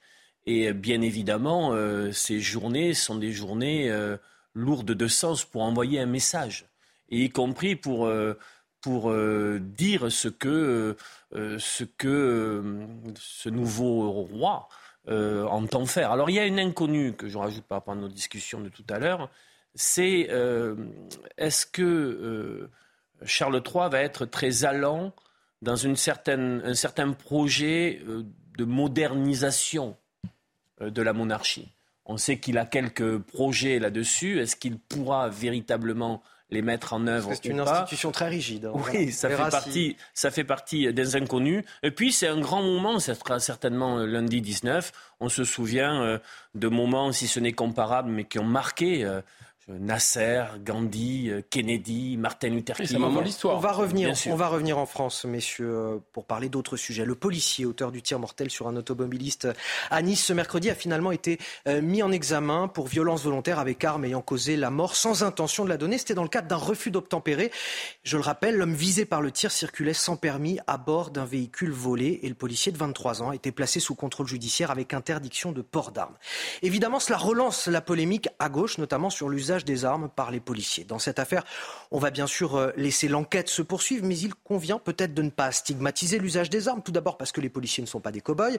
Euh, l'usage de l'arme est rare dans les refus d'obtempérer, 0,76% des, cas. Et puis surtout, il ne faut pas s'imaginer que l'usage euh, des armes par les policiers est quelque chose de facile. Il faut pouvoir analyser la situation, le danger, réagir en quelques dixièmes de seconde. Et ce matin, on a recueilli le témoignage d'un policier. Pour se défendre, il a été contraint de tirer. Ça s'est passé en, en 2019 dans le cadre de violences conjugales. Il a tiré deux balles et l'homme qui l'a visé est décédé. Il est évidemment très marqué, ce policier, par cet événement. Il témoigne aujourd'hui au micro de nos journalistes Amaury Bucco et Laura Lestrade. Écoutez. C'est quelque chose qui marque, hein. c'est traumatisant. Je n'avais pas eu gardé mon sang-froid, je pense que j'aurais tiré beaucoup plus tôt. J'ai retardé le tir euh, vraiment à la dernière fraction de seconde. Ça, après, je pense que c'est vraiment dû à l'expérience. À ce moment-là, j'avais déjà 12 ans de police, de terrain, 12 ans de brigade de nuit. Donc j'étais assez habitué à la violence, à la mort, etc. On est assez habitué à des situations tendues. Ça fait partie du, quotidien du métier de policier. Et euh, donc, j'ai pas stressé. Cependant, quand euh, l'individu euh, était vraiment très proche de, moi et qu'il a, voulu nous, porter un coup de couteau, à mon chef et à moi, c'est vrai que ça peut paraître étrange, mais j'ai pensé à mes deux enfants et je me suis dit, ben, c'est lui ou c'est moi, quoi. Donc, malheureusement plus le choix. Et du coup, le, tir était inévitable. Donc, euh, à ce moment-là, c'est un peu difficile. En tant que policier, on se dit, euh, est-ce que mes collègues pensent à une autre façon d'interpeller, Est-ce que je ne suis pas aveuglé justement par euh, peut-être par la peur, peut-être par le stress, je ne sais pas. Et ça, ça, et ça, faut analyser tous ces, paramètres en, une fraction de seconde. Pendant une semaine, voire deux semaines, je n'ai pensé qu'à ça, jour et nuit. Jour et nuit, c'est vrai ça m'obnibulait. Je, je, ne pensais qu'à ça. Je m'en voulais terriblement parce que je ne suis pas. C'est la première fois que je, tirais, que je faisais usage de mon arme sur le terrain. C'était pas la première fois que je sortais mon arme, mais c'était la première fois que je tirais. Et en plus, euh, voilà, abattre quelqu'un, ça m'était jamais arrivé, fort heureusement. J'espère que ça ne m'arrivera plus. Alors avant de revenir sur ce témoignage avec euh, Guillaume Bigot et Olivier D'Artigol dans notre émission, tout de suite le rappel de l'actualité. C'est avec vous, Elisa Lukavski. Charles III sera officiellement proclamé roi ce samedi après avoir salué la foule hier devant Buckingham Palace pour sa première apparition en tant que roi d'Angleterre. Il sera proclamé roi à 11h heure française suite à une réunion du Conseil de succession à Londres. La proclamation sera lue au balcon du palais Saint-James. Charles sera officiellement proclamé roi deux jours après le décès d'Elisabeth II qui a ouvert une période de deuil national au Royaume-Uni. Des mesures d'urgence sans précédent. Voilà ce à quoi les ministres européens de l'énergie se sont dit favorables hier à Bruxelles. Une orientation commune avec comme axe de réflexion une série de mesures d'urgence pour enrayer la flambée des factures de gaz et d'électricité provoquées par l'offensive russe en Ukraine. Un plafonnement du prix des importations de gaz de l'Union européenne a même été évoqué. Une série de mesures qui sera présentée la semaine prochaine. Et puis du football avec la septième journée de Ligue 1. Les Lensois qui sont provisoirement leaders du championnat. Hier, les 100 et or ont dominé 3 sur le plus petit des scores 1-0. L'unique but du match est signé Kevin Danso avant la fin de la première période. Aujourd'hui, le PSG pourrait reprendre la tête s'il s'impose face à Brest. Autre rencontre de ce samedi, Marseille-Lille à 21h. Et c'est à suivre sur Canal+. Face à Bigot sur CNews et sur Europe, hein, toujours avec Guillaume Bigot et Olivier D'Artigol. On vient d'écouter il y a quelques instants ce témoignage d'un policier qui, pour se défendre, a été contraint de tirer. C'était en 2019 dans le cadre de violences conjugales. Il a tiré deux balles. L'homme est décédé. Évidemment, ce policier se dit très marqué par cet événement. Guillaume Bigot il nous dit aussi qu'il a fait de la garde à vue à l'IGPN, procédure normale pour ce policier. De l'avis des enquêteurs, le tir est considéré comme irréprochable, mais le parquet décide de son maintien en détention, ce que lui, ce policier, considère comme un désaveu. Et, ça illustre peut-être cette situation, la difficulté de pouvoir utiliser de son arme lorsque l'on est agent des forces de l'ordre. On est dans un sujet extrêmement délicat parce que. Euh... D'abord, il faut rappeler que ce n'est pas que les policiers, tout le monde peut se, peut se défendre. Alors, sauf que le port d'armes, c'est ça la grande différence, hein, euh, est strictement prohibé pour les citoyens qui ne sont pas dans les, dans les forces armées, dans les forces de l'ordre. Euh, mais évidemment, vous pouvez avoir un droit de légitime défense. Et la légitime défense, elle s'applique à tous. Cette légitime défense, elle a deux principes de base. C'est la riposte doit être strictement proportionnée et, euh, et le danger doit être euh, finalement immédiat. C'est-à-dire qu'il y a une absolue nécessité. Alors effectivement, Dans le cas où ça se passe, encore faut-il ensuite vérifier qu'il y a une stricte euh, proportionnalité, une absolue nécessité. Les policiers, jusqu'à présent, ils étaient exactement comme tous les autres citoyens, sauf qu'ils portaient une arme. Ils portaient une arme à feu. Et après 2016, en 2016, à Viry-Châtillon, il y a eu un épisode d'une gravité absolue, puisqu'on a eu plusieurs policiers, dont, euh, dont une jeune maman, qui ont été victimes d'une tentative de... Enfin, ils ont quasiment été brûlés vifs voilà. Et donc, ils ont pas, et on a considéré, le législateur a à juste titre à considérer que s'ils avaient eu la possibilité euh, de tirer, eh bien, ils, se seraient, euh, ils auraient mis leur vie euh, à l'abri. Et donc, on a aligné, le législateur en 2017 a aligné les conditions de riposte des policiers sur ceux des gendarmes. Mais pour autant, ça ne veut pas dire qu'ils peuvent faire usage de leurs armes, évidemment, comme ça. On reste dans le cadre de légitime défense. Le problème, c'est que quand on arrive dans ces genres de situations, l'adrénaline est au maximum, on a quelques fractions de secondes, on est en mode survie dans ces cas-là. C'est extrêmement difficile a posteriori de vous voulez, de refaire, de remettre la bobine à l'envers et de savoir exactement ce qui s'est passé. Ce qu'on peut dire simplement, c'est que, un, et le témoignage est très puissant à cet égard, tirer et tirer en tuant pour un policier, c'est un poids mais considérable. On a, il faut vraiment avoir une pensée pour ces policiers qui sont obligés de faire ça. C'est terrifiant. Il faut après vivre toute sa vie avec ça. Je rappelle que ces gens, il faut leur rendre hommage, policiers et gendarmes, mettre leur, leurs os, leur chair, leur sang entre nous et des gens qui sont de plus en plus violents. Parce que pourquoi il y a eu ce desserrage, un tout petit desserrage en fait? Et le desserrage de la loi de 2017, il dit que grosso modo, quand vous ne pouvez pas empêcher un véhicule euh, de vous écraser, ou quand vous qu'un véhicule qui met en danger la vie d'autrui et votre vie à vous, vous pouvez tirer pour finalement pour le stopper. Voilà ce que dit cette, cette loi. Effectivement, on peut aussi considérer qu'on ne veut pas vivre dans une société dans laquelle des policiers pourraient faire de manière en toute impunité usage de leurs armes. Donc la question de la mise en examen peut paraître extrêmement choquante puisque finalement ils ont fait usage de leurs armes pour se sauver eux et pour protéger la société, pourquoi sont-ils mis en examen? Ben, Ils sont mis en examen parce que le principe qu'on ne se tue pas les uns les autres est un principe absolu en République, c'est normal. on n'a pas envie demain que des policiers puissent tirer à tort et à travers, c'est normal aussi. Le, policier qu'on vient d'entendre dit je ne comprends pas. Lorsque vous entrez dans la police, on vous dit que cela peut vous arriver, qu'il faudra le faire parce que la règle c'est de protéger la vie. J'ai donc été conditionné pour cela. Et le jour où, j'ai fait ce que l'on m'a dit de faire, on m'a placé dans une cellule. Est-ce qu'on fait cela pour des militaires en opération? Voilà ce que dit euh, cet ah homme dont on a Donc euh, les militaires en opération sont en situation de guerre.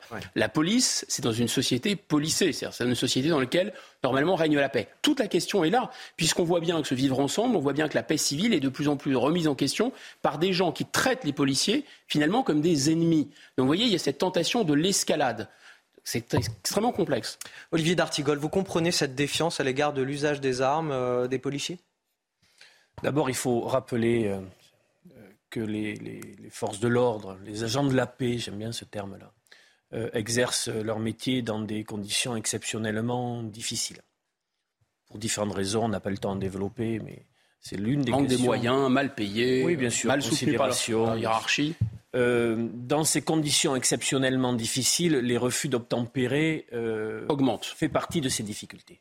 Et augmentent nettement. Puisqu'elles augmentent, et bien évidemment, euh, un véhicule, c'est une arme par destination, et bien évidemment, les policiers sont les premiers confrontés à cette réalité lors de leur intervention.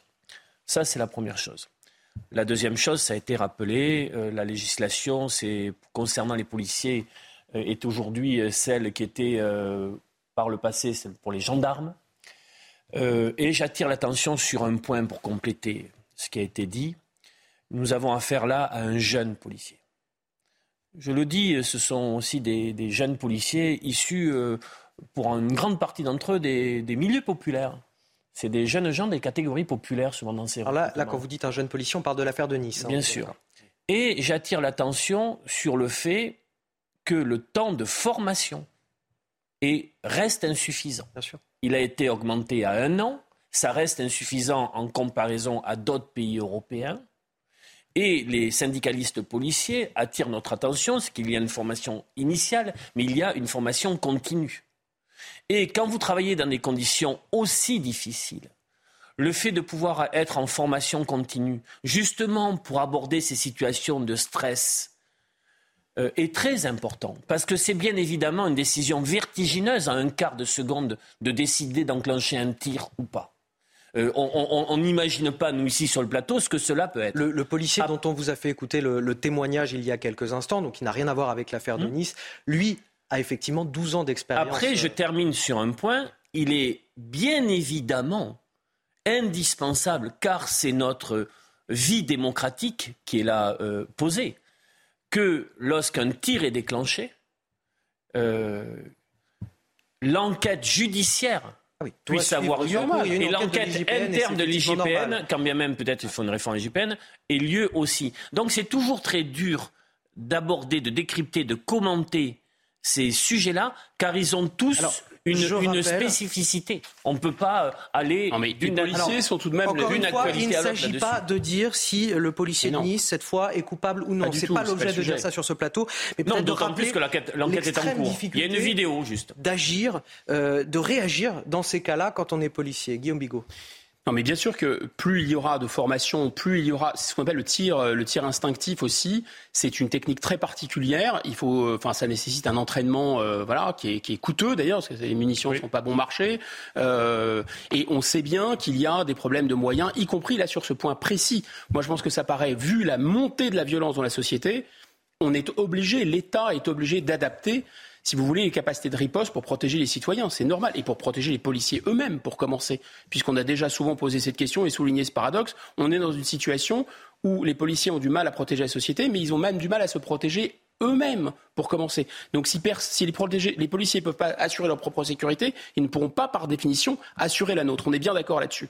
Donc oui, plus de formation et peut-être disons, plus de mensuétude, de soutien de la part de la hiérarchie, de compréhension de la part du judiciaire, oui, ce qui ne veut pas dire ce qui ne veut pas dire qu'il faut, si vous voulez, euh, desserrer la vis judiciaire. C'est normal qu'il y ait une enquête dès lors que quelqu'un est mort. C'est, c'est, pas ça qui est choquant. Ce qui est choquant, effectivement, ça pourrait être de présumer qu'ils vont essayer de faire disparaître les preuves, etc. On va avancer sur un, autre sujet. Il appelle à, à la résistance républicaine. Fabien Roussel, le secrétaire national du Parti communiste, encourage les mairies, les collectivités territoriales et les entreprises à ne pas payer leurs factures d'électricité. Pourquoi? Parce qu'elles ne bénéficient pas des tarifs réglementés. Et il estime, Fabien Roussel, que l'inflation actuelle n'est pas liée à la guerre en Ukraine, mais aux traders. Nous l'avons interrogé. Je vous propose de l'écouter. La guerre en Ukraine, elle a bon dos quand même. Hein. parce que ça date pas de six mois que les factures de gaz et d'électricité, elles augmentent. Mais est-ce qu'on peut aujourd'hui accepter que des piscines ferment?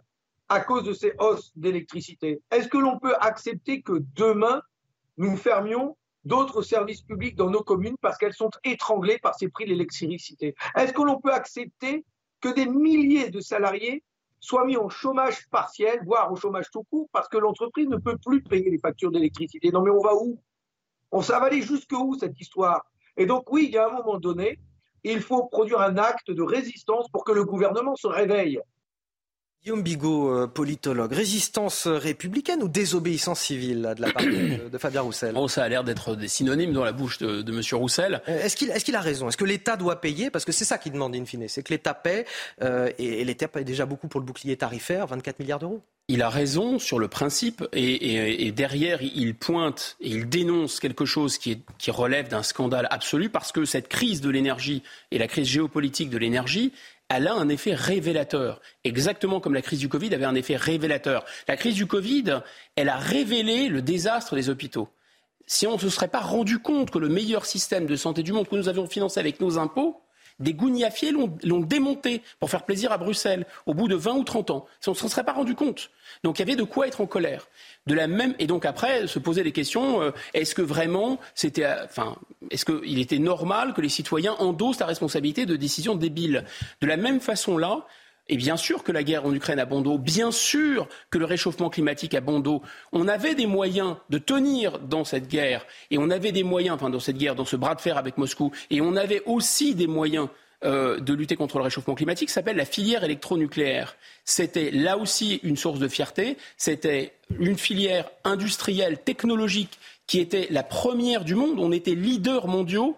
Et qu'est-ce qu'ils ont fait ces 20 ou 30 dernières années?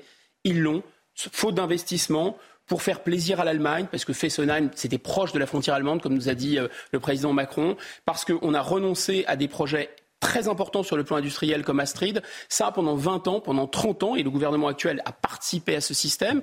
Et donc, M. Roussel a raison de dénoncer ça. Maintenant, la question. Voilà, parce que est-ce que c'est pas un peu démagogique quand même Parce que voilà. Mais c'est plus que démagogique. Euh, Évidemment, c'est un moyen de faire sur le constat. Peut-être que tout le monde est d'accord sur ce plateau, mais il y a quand même. Euh, voilà. Oui, mais, je, vais laisser, je, vais, laisser Olivier euh, donner son, point de vue, évidemment. Mais je pense que l'idée que, que, que pointe M. Roussel, c'est de dire que si c'est fondamentalement illégitime pourquoi nous payerions d'une certaine façon les bêtises ou les pots cassés euh, La réponse est simple. Parce qu'en fait, si nous ne payons pas, de toute façon, on paiera encore, puisque l'argent de l'État, c'est notre argent. Olivier D'Artigol, chroniqueur politique. Pour reprendre l'expression Guillaume, les gougnafiers euh, ont aussi euh, porté des coups quasi mortels à EDF. À travers le processus de privatisation qui part de Nicolas Sarkozy, euh, la poursuite par euh, le quinquennat Hollande, notamment sur le deal avec Europe Écologie Les Verts concernant le nucléaire. Tout ça, c'est l'Europe. Puis hein. une accélération, oui. Puis une accélération avec euh, le quinquennat, le premier quinquennat Macron. Où là, on pourrait aussi en faire, en faire le récit. Il y a donc eu un savoir-faire, un outil qui a été véritablement démantelé. Puis il y a eu un alors, savoir-faire alors qu'il était, alors qu'il était véritablement exemplaire à l'échelle du, à l'échelle euh, Donc c'est ça qu'on paye finalement. Première chose. première chose. Deuxième chose, j'attire l'attention pour aller plus sur l'actualité Fabien Roussel que les collectivités territoriales doivent voter des budgets en équilibre. Voilà, on, est obligé. Euh, recettes dépenses doivent s'équilibrer. Et c'est véritablement une épée de Damoclès, puisque énormément de communes qui ont souscrit des contrats avec des distributeurs euh, euh, privés, sachez que les collectivités ne bénéficient pas du, du bouclier tarifaire, se retrouvent dans une situation où, à l'explosion des factures d'énergie, va correspondre la nécessité d'aller vers des arbitrages parfois très douloureux, qui, de l'augmentation de la taxe foncière, qui de l'augmentation du tarif de la cantine, de la fermeture d'un gymnase ou d'une piscine. Ce que, dit Fabien, ce que dit Fabien Roussel, c'est qu'à un certain moment, des collectivités refuseront ces arbitrages et installeront un rapport de force, notamment avec des ah, distributeurs on va privés. Parce, que qu'on nous avait présenté, ça, on nous avait présenté la concurrence sur l'énergie comme le Graal. Regardez maintenant ces distributeurs privés qui disent non, non, mais repartez, repartez vers EDF, tarif régulé, parce que nous maintenant on ferme boutique. Allez, on avance. L'ancien chef de l'État, François Hollande, qui tire à boulet rouge sur l'exécutif. Et là, on est avec Elisa Lukavski sur ce plateau pour en parler. À l'occasion de la, sortie de son dernier livre, Bouleversement, euh, François Hollande donne une interview à l'Express et euh, pour lui, le déclassement de la France est une réalité. Voilà ce qu'il nous dit, Elisa. Oui, l'ancien président euh, de la République, ne mâche pas ses mots, hein, notamment à l'égard de la politique menée par son successeur, Emmanuel Macron.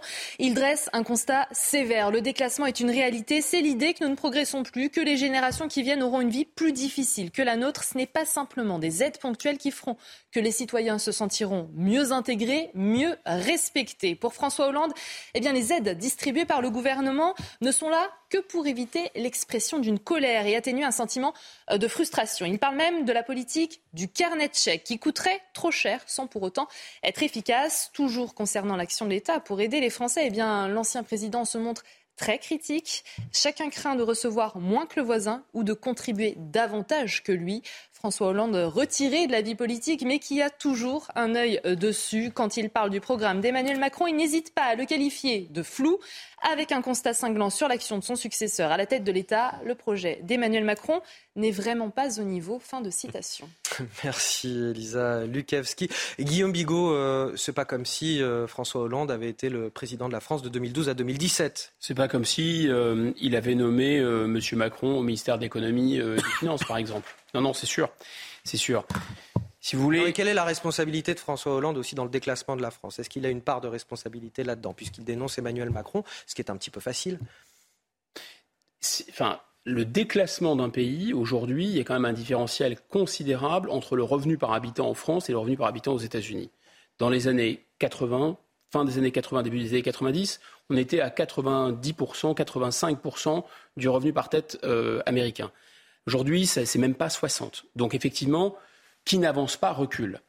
Maintenant, M. Hollande essaye de nous faire croire que c'est au cours des cinq dernières années que ce déclassement s'est précipité.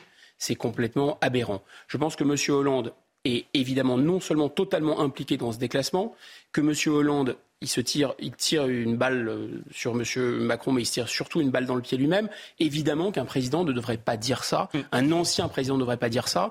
M. Hollande n'en finit pas de se hollandiser. Moi, je pense que ce n'est plus un président ou un ex-président normal, ce qui était déjà assez étrange. Il y a quelque chose là qui ne va, qui ne va pas du tout, en fait.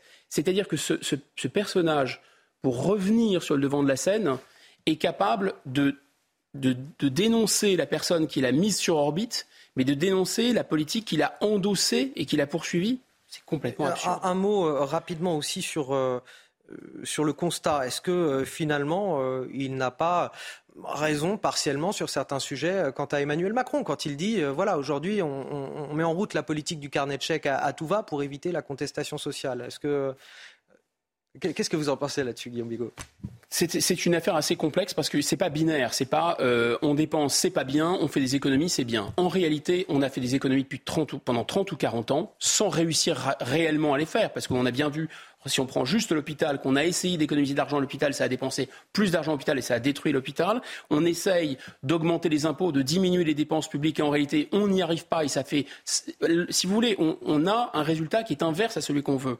Mais la politique de M. Hollande, qui est la politique de M. Sarkozy, qui est la politique de M. Chirac, qui est la politique de M. Mitterrand depuis le tournant de la rigueur, qui était au départ la politique de M. Macron, c'est une politique qui a fait un trou dans la coque. Et, le, et le navire France est enfoncé. Il est là le déclassement. Maintenant, si vous me demandez est-ce que M. Macron a bien fait de sortir le carnet de chèques. Je pense que, un, l'Europe a bien fait temporairement, hélas, de renoncer à ces critères de convergence qui nous ont littéralement asphyxiés. Déficit et dette publique. Voilà. En revanche, en revanche, c'est peut-être pour de mauvaises raisons que M. Macron a sorti le carnet de chèques, parce qu'un quoi qu'il en coûte, c'était peut-être pas la peine de tout arrêter, de fermer complètement la France, parce qu'il y avait deux fois et demi ou trois fois et demi. Il s'est imposé lui-même ce quoi qu'il en coûte en Bien sûr. Toute, la France. Au lieu d'investir dans des, dans des technologies du futur, par exemple. Olivier D'Artigol. Sur François Hollande Sur France... Oui, toujours sur François Hollande. Il y, a un problème français spécifique qui est euh, que faire de nos anciens présidents on avait trouvé une solution. Conseil constitutionnel. On avait trouvé une solution, Guillaume Bigot, avec le Conseil constitutionnel, mais bon, ça semble ne pas avoir La boîte. terriblement fonctionné. Et donc, bien sûr, euh, ils peuvent penser qu'il existe, je le crois, un, un, un, trou de souris. Ce sont des grands animaux politiques. Leur instinct de survie est plus développé que la moyenne. Mais là, il y a vraiment une difficulté. Moi, je suis un passionné politique. Je vais, avoir, je vais lire le, livre de, de, François Hollande, mais avec, euh, avec difficulté. Il faut s'informer. Parce qu'il y a quelque chose qui relève euh, d'un exercice un peu. Euh, comment dire ça qui, qui manque de hauteur de vue. On sent qu'il y a du règlement de compte. Il a certes une, mesquin, voilà, et ça, bon, il a certes une expertise, mais son intervention, euh, il envoie systématiquement une carte postale tous les six mois à peu près.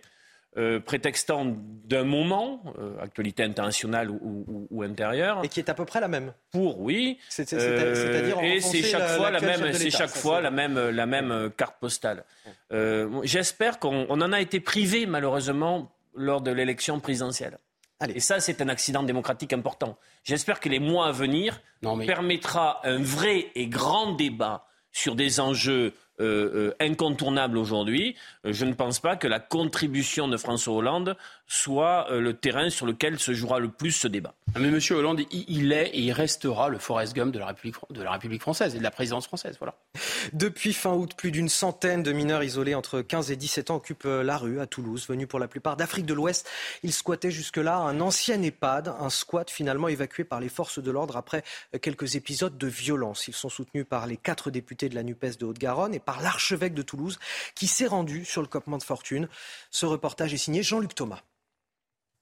Le 27 août, entre 100 et 150 mineurs étrangers s'installent au cœur de Toulouse après leur expulsion d'un squat.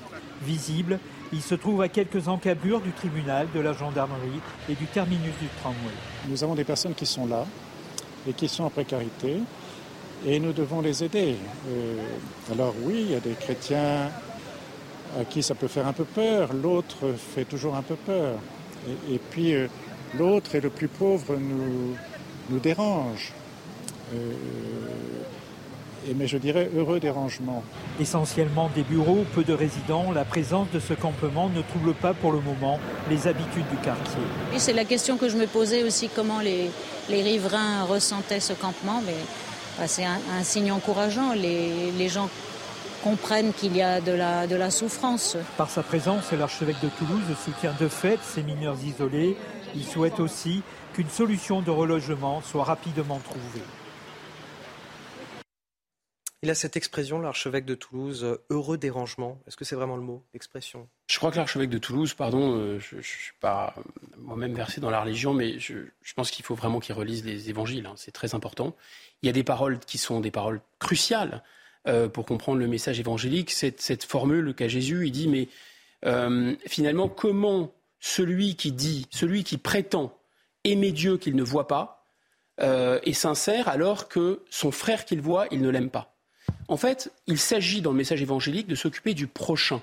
S'occuper du prochain, c'est de s'occuper de ses compatriotes d'abord. Enfin, soyez bon avec votre famille, soyez bon avec vos amis, soyez bon avec les gens qui sont autour de vous, soyez bon avec vos compatriotes, et ensuite vous pourrez vous occuper des autres, finalement. Vous voyez, il y a quelque chose comme ça, il y a quelque chose comme une sorte de, allez, je lâche le mot, une sorte de tartufferie. C'est-à-dire que l'idée, c'est qu'on se trouve des bons pauvres à l'autre bout du monde. C'est vraiment les dames patronesses du 19e siècle. Hein. Leur, euh, leur mari euh, euh, faisait travailler les enfants, puis voilà, ils amenaient des, des, ils, avaient des, miettes de pain ou des petites actions caritatives, etc. Et tout ça a été béni par l'Église. C'est très, très, très, très tartuffe à mon avis. Mais il faut expulser euh, les mineurs isolés. Aujourd'hui, ce n'est pas possible en France. Hein, bah, la, la, première mesure d'humanité, c'est effectivement de ramener des mineurs auprès de leurs parents ou en tout cas de leurs proches dans les pays dont, dont ils viennent. sans parler du fait que ces mineurs sont souvent ne sont pas mineurs. C'est une mesure d'humanité évidemment, mais Bon, voilà, je, pense que c'est une quelque chose de particulièrement agressif. Il, nous reste 10 secondes, malheureusement, Olivier d'Artigol. Il faut relire l'encyclique Tous frères du pape François de, 2020, euh, qui est un très beau texte. Et pourtant, vous voyez, je suis plutôt euh, entre la rose et le réséda, on connaît mon, camp, mais il y a aussi toutes les questions de politique migratoire, de l'accueil, de. Bon, voilà, c'était des sujets euh, complexes, mais la question de la oh fraternité dans nos sociétés est une question à revisiter. Merci à mes deux experts pour cet échange euh, sans langue de poids. Merci Guillaume Bigot, merci à vous Olivier Tartuffe de l'Église n'est pas mort. Vous restez avec nous sur euh, CNews, la matinale week-end. Continuez sur Europe 1, c'est l'heure de, trouver, euh, de retrouver Léna Higmonier et Frédéric Tadei. C'est arrivé cette semaine. Excellent week-end à tous sur CNews et sur Europe 1. C'est une France coupée en deux ce samedi. Un temps gris et pluvieux dans le nord, du soleil et de la chaleur dans le sud. Sur le bassin parisien et les Hauts-de-France, le ciel sera très nuageux à couvert ce matin et les précipitations pourront temporairement prendre un caractère soutenu. Ces orages localisés se décaleront vers la Champagne-Ardenne et l'Alsace dans l'après-midi, laissant entrevoir au fil des heures de belles éclaircies sur les Hauts-de-France et l'Île-de-France. Partout ailleurs, le soleil fera de belles apparitions dans une grosse moitié sud, de la Bretagne jusqu'au Jura. Niveau température, ce matin, le réveil est frais 9 degrés à Rodez, 14 à Paris, 12 à Nantes, mais déjà 21 degrés à Nice et à Bastia. Cet après-midi, le mercure monte sensiblement au sud, 30 degrés à Perpignan, 27 à Marseille et 28 degrés à Bordeaux. Tandis qu'au nord, on conserve des températures de saison avec 19 à Metz, 20 à Rouen et 21 pour la pointe bretonne. 9h passées d'une minute sur CNews. On est ravis de vous accueillir dans la matinale week-end. Bon réveil si vous nous rejoignez. Installez-vous confortablement. Décryptage, analyse, débat sur ce plateau avec euh, Frédéric Durand qui vient de nous rejoindre. Bonjour Frédéric. Bonjour. Euh, vous êtes directeur de la revue L'Inspiration politique et toujours Guillaume Bigot, politologue, qui est encore avec nous pour poursuivre cette émission jusqu'à 10h. Les titres de votre journal. Du prince de Galles, parfois critiqué, voire moqué, il se mue aujourd'hui en chef de l'État respecté. Ce matin, deux jours après la mort de la reine Elisabeth, Charles III est proclamé officiellement roi d'Angleterre. Nous serons à Londres au Palais Saint-James avec euh, Florian Tardif et Antoine Estève. Et sur ce plateau, nous essaierons de comprendre qui est Charles III, quel roi sera-t-il pour ces En France, alors que l'usage des armes à feu par les forces de l'ordre est régulièrement mis en cause, nous vous proposons ce matin un témoignage exclusif, celui d'un policier contraint de tirer parce que sa vie est en jeu. Il était menacé par un homme avec une lame de 30 cm et il n'a eu que quelques dixièmes de seconde pour réagir. Il nous fait part de son choc ce matin. Fabien Roussel, le leader du Parti communiste, demande aux communes, aux collectivités locales, aux entreprises de ne pas payer leurs factures d'électricité. Il demande à l'État de, payer la différence avec les tarifs réglementés dont bénéficient les particuliers. Lui parle de résistance républicaine, d'autres diraient désobéissance civile. A-t-il raison? Je vais vous poser la question sur ce plateau, bien sûr.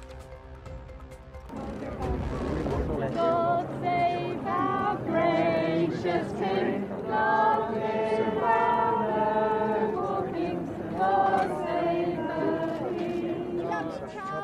Ah oui, vous entendez euh, les Britanniques entamer devant Buckingham Palace euh, l'hymne euh, désormais britannique God Save the King et pas the Queen, puisque désormais il s'agit du roi Charles III. Vous avez vu fendre la foule, puisqu'il est allé prendre un bain de foule hier pour ses premiers pas en tant que roi d'Angleterre, ovationné par des milliers de personnes devant ce palais de Buckingham. Charles III, qui sera donc officiellement proclamé roi tout à l'heure en fin de matinée au palais de Saint-James. Et c'est là qu'on va retrouver notre envoyé spécial Florian Tardif. Bonjour Florian.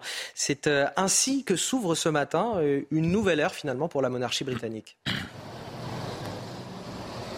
Oui, tout à fait. Cela débutera aux alentours de 10h ici, heure anglaise, 11h heure française, lors d'une cérémonie qu'on appelle ici l'Accession euh, Council. Cela va se dérouler euh, dans ce palais euh, de Saint James qui se situe juste derrière moi et qui est à quelques dizaines de mètres à peine de Buckingham Palace. Alors comme vous pouvez le voir, il y a eu tout un dispositif de sécurité qui a été mis en place assez tôt ce matin afin de contenir la foule si des Britanniques, des Écossais, des Gallois ou bien tout simplement des étrangers souhaitaient assister assister à la proclamation officielle du roi d'Angleterre. En attendant, il y a assez peu euh, pour l'instant euh, de monde, mais beaucoup, vous allez le voir, de, journalistes venus euh, du monde entier pour pouvoir assister à cette cérémonie si particulière. À partir de 10 heures, que va-t-il se passer? Les membres de ce conseil si particulier qu'est l'Accession Council vont se réunir afin de proclamer officiellement Charles III comme étant le nouveau roi d'Angleterre. Ensuite, le roi lui-même va venir ici au palais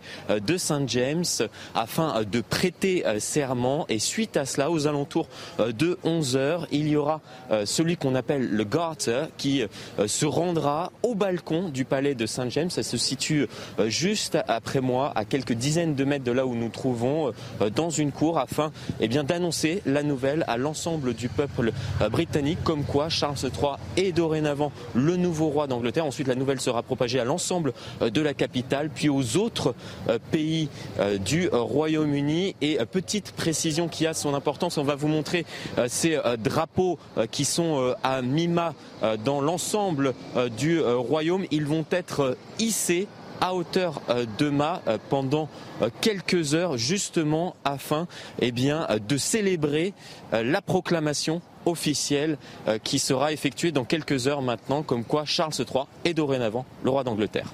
Je, note le parfait accent britannique de Florian Tardif qui ouvre bien grand ses voyelles lorsqu'il nous dit un mot en anglais. Merci euh, Florian Tardif et merci à Antoine Estève qui est derrière la caméra. La question qui nous taraude évidemment sur ce plateau ce matin, c'est quel souverain sera-t-il pour euh, le Royaume-Uni Charles III Dans son tout premier discours, il a promis, comme sa mère 70 ans avant lui, de, de servir les Britanniques tout au long de sa vie. Les détails avec Clémence Barbier. Devant Buckingham, les mots touchants des Britanniques à leur nouveau roi. Et cette image, loin du protocole. Avec cette femme embrassant Charles III. Quelques heures plus tard, dans son premier discours, Charles promet aux Britanniques de les servir toute sa vie. J'ai été élevé dans le sens du devoir envers les autres et à tenir dans le plus grand respect les précieuses traditions, libertés et responsabilités de notre histoire unique et de notre système de gouvernement parlementaire. Beaucoup moins populaire que sa mère Elisabeth II, le nouveau roi s'est longtemps fait remarquer par ses propos controversés. Il est aussi admiré pour ses combats, notamment ceux sur l'écologie ou l'éducation. Pour Kevin Guillot, journaliste et fondateur du site monarchiebritannique.com, Charles III va moderniser la couronne britannique. Il est rentré dans le palais de Buckingham à pied avec à ses côtés Camilla, où en fait il tourne le dos euh, donc euh, au sujet pour entrer dans le palais. C'est une symbolique dans le sens où en fait il tourne le dos à ces 70 années euh, que l'on a pu connaître dans le règne d'Élisabeth II pour s'ouvrir finalement, se tourner vers ce nouveau règne. Charles III, 73 ans, sera officiellement proclamé roi aujourd'hui. Frédéric Durand, comment il va la moderniser, cette monarchie britannique, Charles III, à votre avis? Ça, je l'ignore, mais ce que je sais, c'est qu'en fait, il y a toujours un double défi à relever quand on, est, on, occupe ce type de fonction. C'est-à-dire à la fois euh, incarner une forme d'immuabilité, parce que ça doit être immuable, et à la fois s'adapter. Et tout changer pour que rien ne change. Bah, je ne sais pas si c'est tout changé, mais en tout cas, il faut arriver à, faire les deux choses en même temps, parce qu'on ne peut pas être totalement en dehors de son époque, et à la fois, on incarne quelque chose qui est un peu éternel. Euh, donc c'est ce défi-là, et d'ailleurs, euh, la reine avait su, euh, 70 ans, c'est long, les mœurs changent, la vie change, etc. Et euh, il faut être capable d'incarner ces, ces, deux choses-là. On a quand même des indices, on a vu des images tout à l'heure, ces images où, où, il fend la foule, déjà un bain de foule de la part du roi britannique, c'est déjà pas commun. Mais en plus, une femme qui l'attrape par les épaules et lui fait la bise. Eh, On ne touche pas le corps du roi, normalement. Voilà, mais c'est justement parce que je disais, les époques changent. Aujourd'hui, à l'époque de la reine Elisabeth, toute émotion était proscrite. Euh, ce monde-là, il a changé. Aujourd'hui, il y a une grande part émotionnelle. Dans les médias, on le sait bien, partout. Et donc, euh, effectivement, il faut être capable de s'adapter. Imaginez qu'il la repousse brutalement, personne ne comprendrait. Euh, or, à une époque, personne n'aurait tenté seulement de l'embrasser. Vous, vous, voyez ces différences-là. Et donc, il faut s'adapter. Est-ce que c'est un problème? Parce que là, effectivement, la personne s'est spontanément, jetée sur lui. Est-ce que c'est le signe qu'il bah, n'a pas la même stature aussi que la reine Elisabeth? Oui, c'est plutôt, plutôt ça que ça veut dire. Est-ce qu'il y a une forme, je me permets d'utiliser le mot puisqu'on parlait de, François Hollande tout à l'heure, mais le déclassement, est-ce qu'il y a une forme de déclassement de la part de la monarchie britannique Est-ce qu'il y a une hollandisation possible de Charles III euh, voilà. Est-ce que c'est un roi normal voilà, J'ai un président normal, c'est bizarre. Alors un roi normal, on, a, à mon avis, les Britanniques n'ont pas envie de voir. Euh, bon, c'était une séquence évidemment compliquée parce que euh, euh, vous avez raison, ça signifie davantage que sa, personne à lui, elle est moins sacrée déjà. D'abord, il n'est pas encore dans les habits du roi, et puis surtout parce qu'on le connaît d'une certaine façon. Mmh. Voilà, il a un pédigré, etc. Et, moi, je trouve qu'on ne va pas lui intenter un procès avant qu'il exerce ses fonctions, parce que je pense qu'en plus, il va y avoir un baptême du feu. Il va se révéler et peut-être se sublimer et peut-être être au-dessus de lui-même. Moi, la question de savoir euh, de l'adaptation à l'époque est très intéressante parce qu'il me semble que c'est précisément parce que l'époque désacralise tout, parce que le roi est nu partout, parce qu'il n'y a plus de symbolique nulle part, qu'il y a besoin euh, de, ces points de repère. C'est vraiment le, paradoxe. Et donc, voilà, à l'époque, on voit les présidents en scooter, en, jet ski, euh, on voit même des candidats à la mairie de Paris envoyer, enfin, plus rien ne reste secret, y compris des correspondances très très très privées euh, vidéo. On a, on a, d'une certaine façon, on éprouve tous un besoin de croire euh, à quelque chose d'irréprochable, quand bien même ce serait faux. Mais c'est tout le monde sait que c'est faux d'une certaine façon. Mais c'est pas très grave. C'est le symbole, c'est le poids du symbole. On a vu comme première marque euh, de différenciation, j'ai envie de dire, de Charles III, une proximité charnelle finalement avec le peuple, ce que n'avait pas euh, oui. Élisabeth II. Et il y a des mots qui vous ont marqué. Peut-être qu'il a utilisé dans son discours hier soir également, quand il parle de sa mère. J'ai eu la curiosité en écoutant ce discours qui était plutôt réussi et où il dit, parce qu'il sait aussi, il connaît un homme intelligent, il connaît ses propres défauts et notamment le fait qu'il parlait trop. Euh, donc le silence rehausse l'autorité, surtout l'autorité d'un souverain dans un système parlementaire où le pouvoir ne lui appartient pas. Donc il sait qu'il va devoir moins parler et surtout pas de politique. C'est un sujet désormais tabou pour lui. Donc il en a conscience, il l'a dit. Donc c'est un homme intelligent, il ne faut pas lui faire de procès d'intention encore une fois avant. Par contre, il y a quelque chose un peu finalement dans, dans le comment on pourrait dire des, des signes un peu euh, subliminaux qui, qui, à mon avis sont très euh, bizarres. Moi, j'ai eu la curiosité, après l'avoir écouté, de regarder à nouveau la première prise de parole d'Elisabeth II. C'était en 1952. Cette jeune femme avait 26 ans. Elle venait de perdre son père adoré. On peut dire quand même qu'il y avait voilà, là c'est un homme de 70 ans. La distance, euh, la distance affective entre la mère et le fils était quand même quelque chose d'assez connu. Eh bien, cet homme de 70 ans, de quoi parle-t-il? Il parle de papa chéri, de maman chérie il parle de ses enfants qu'il aime, il dit qu'il va euh, aimer les gens, il dit qu'il va. Enfin, si vous voulez, c'est plein. Je ne dis pas que c'est dégoulinant, c'est trop plein d'affect, mais il y a quand même beaucoup d'affect. Manifestement, de ce que je comprends de votre discours, peut-être trop d'affect. Bah, écoutez, quand vous comparez avec le discours de 1952, voilà, je ne vais pas vous le donner en, en entier, elle dit, elle vient de perdre son père. Mon cœur est trop plein pour que je puisse vous dire davantage aujourd'hui que je travaillerai toujours au service de la couronne.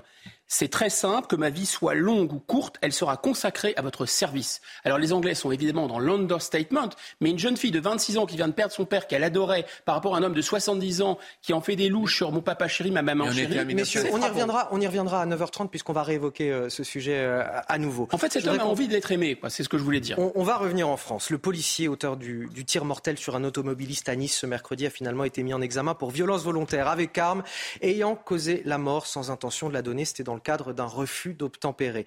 Euh, l'homme visé par le tir circulait, je le rappelle, sans permis, à bord d'un véhicule volé. Le policier, lui, de 23 ans, a été placé sous contrôle judiciaire avec interdiction de port d'armes. Évidemment, cela relance en ce moment la polémique à gauche sur l'usage des armes par les policiers. Dans cette affaire, on va bien sûr euh, laisser l'enquête de côté, se poursuivre, euh, mais il convient peut-être de ne pas stigmatiser l'usage des armes. Tout d'abord parce que les policiers ne sont pas des cow-boys, ils n'utilisent pas tant que ça l'arme, c'est 0,76% euh, des cas de refus d'obtempérer dans lesquels l'arme est sortie par un, agent de la sécurité publique. Et puis surtout, il ne faut pas s'imaginer que l'usage des armes est quelque chose de facile pour les policiers. Il faut pouvoir analyser la situation, réagir en seulement quelques dixièmes de seconde. On a recueilli le témoignage ce matin d'un policier. Pour se défendre, il a été euh, contraint de tirer. C'est dans une autre affaire, en 2019, dans le cadre de violences conjugales. Il est intervenu euh, au domicile d'un couple. Il a tiré deux balles et l'homme est décédé. Il est évidemment très marqué par cet événement et il témoigne aujourd'hui au micro de nos journalistes Amaury Bucco et Laura Lestrade. Écoutez. C'est quelque chose qui marque, hein. c'est traumatisant. Je n'avais pas eu gardé mon sang-froid, je pense que j'aurais tiré beaucoup plus tôt. J'ai retardé le tir euh, vraiment à la dernière fraction de seconde. Ça, après, je pense que c'est vraiment dû à l'expérience. À ce moment-là, j'avais déjà 12 ans de police, de terrain, 12 ans de brigade de nuit. Donc j'étais assez habitué à la violence, à la mort, etc. On est assez habitué à des situations tendues. Ça fait partie du, quotidien du métier de policier. Et euh, donc, j'ai pas stressé.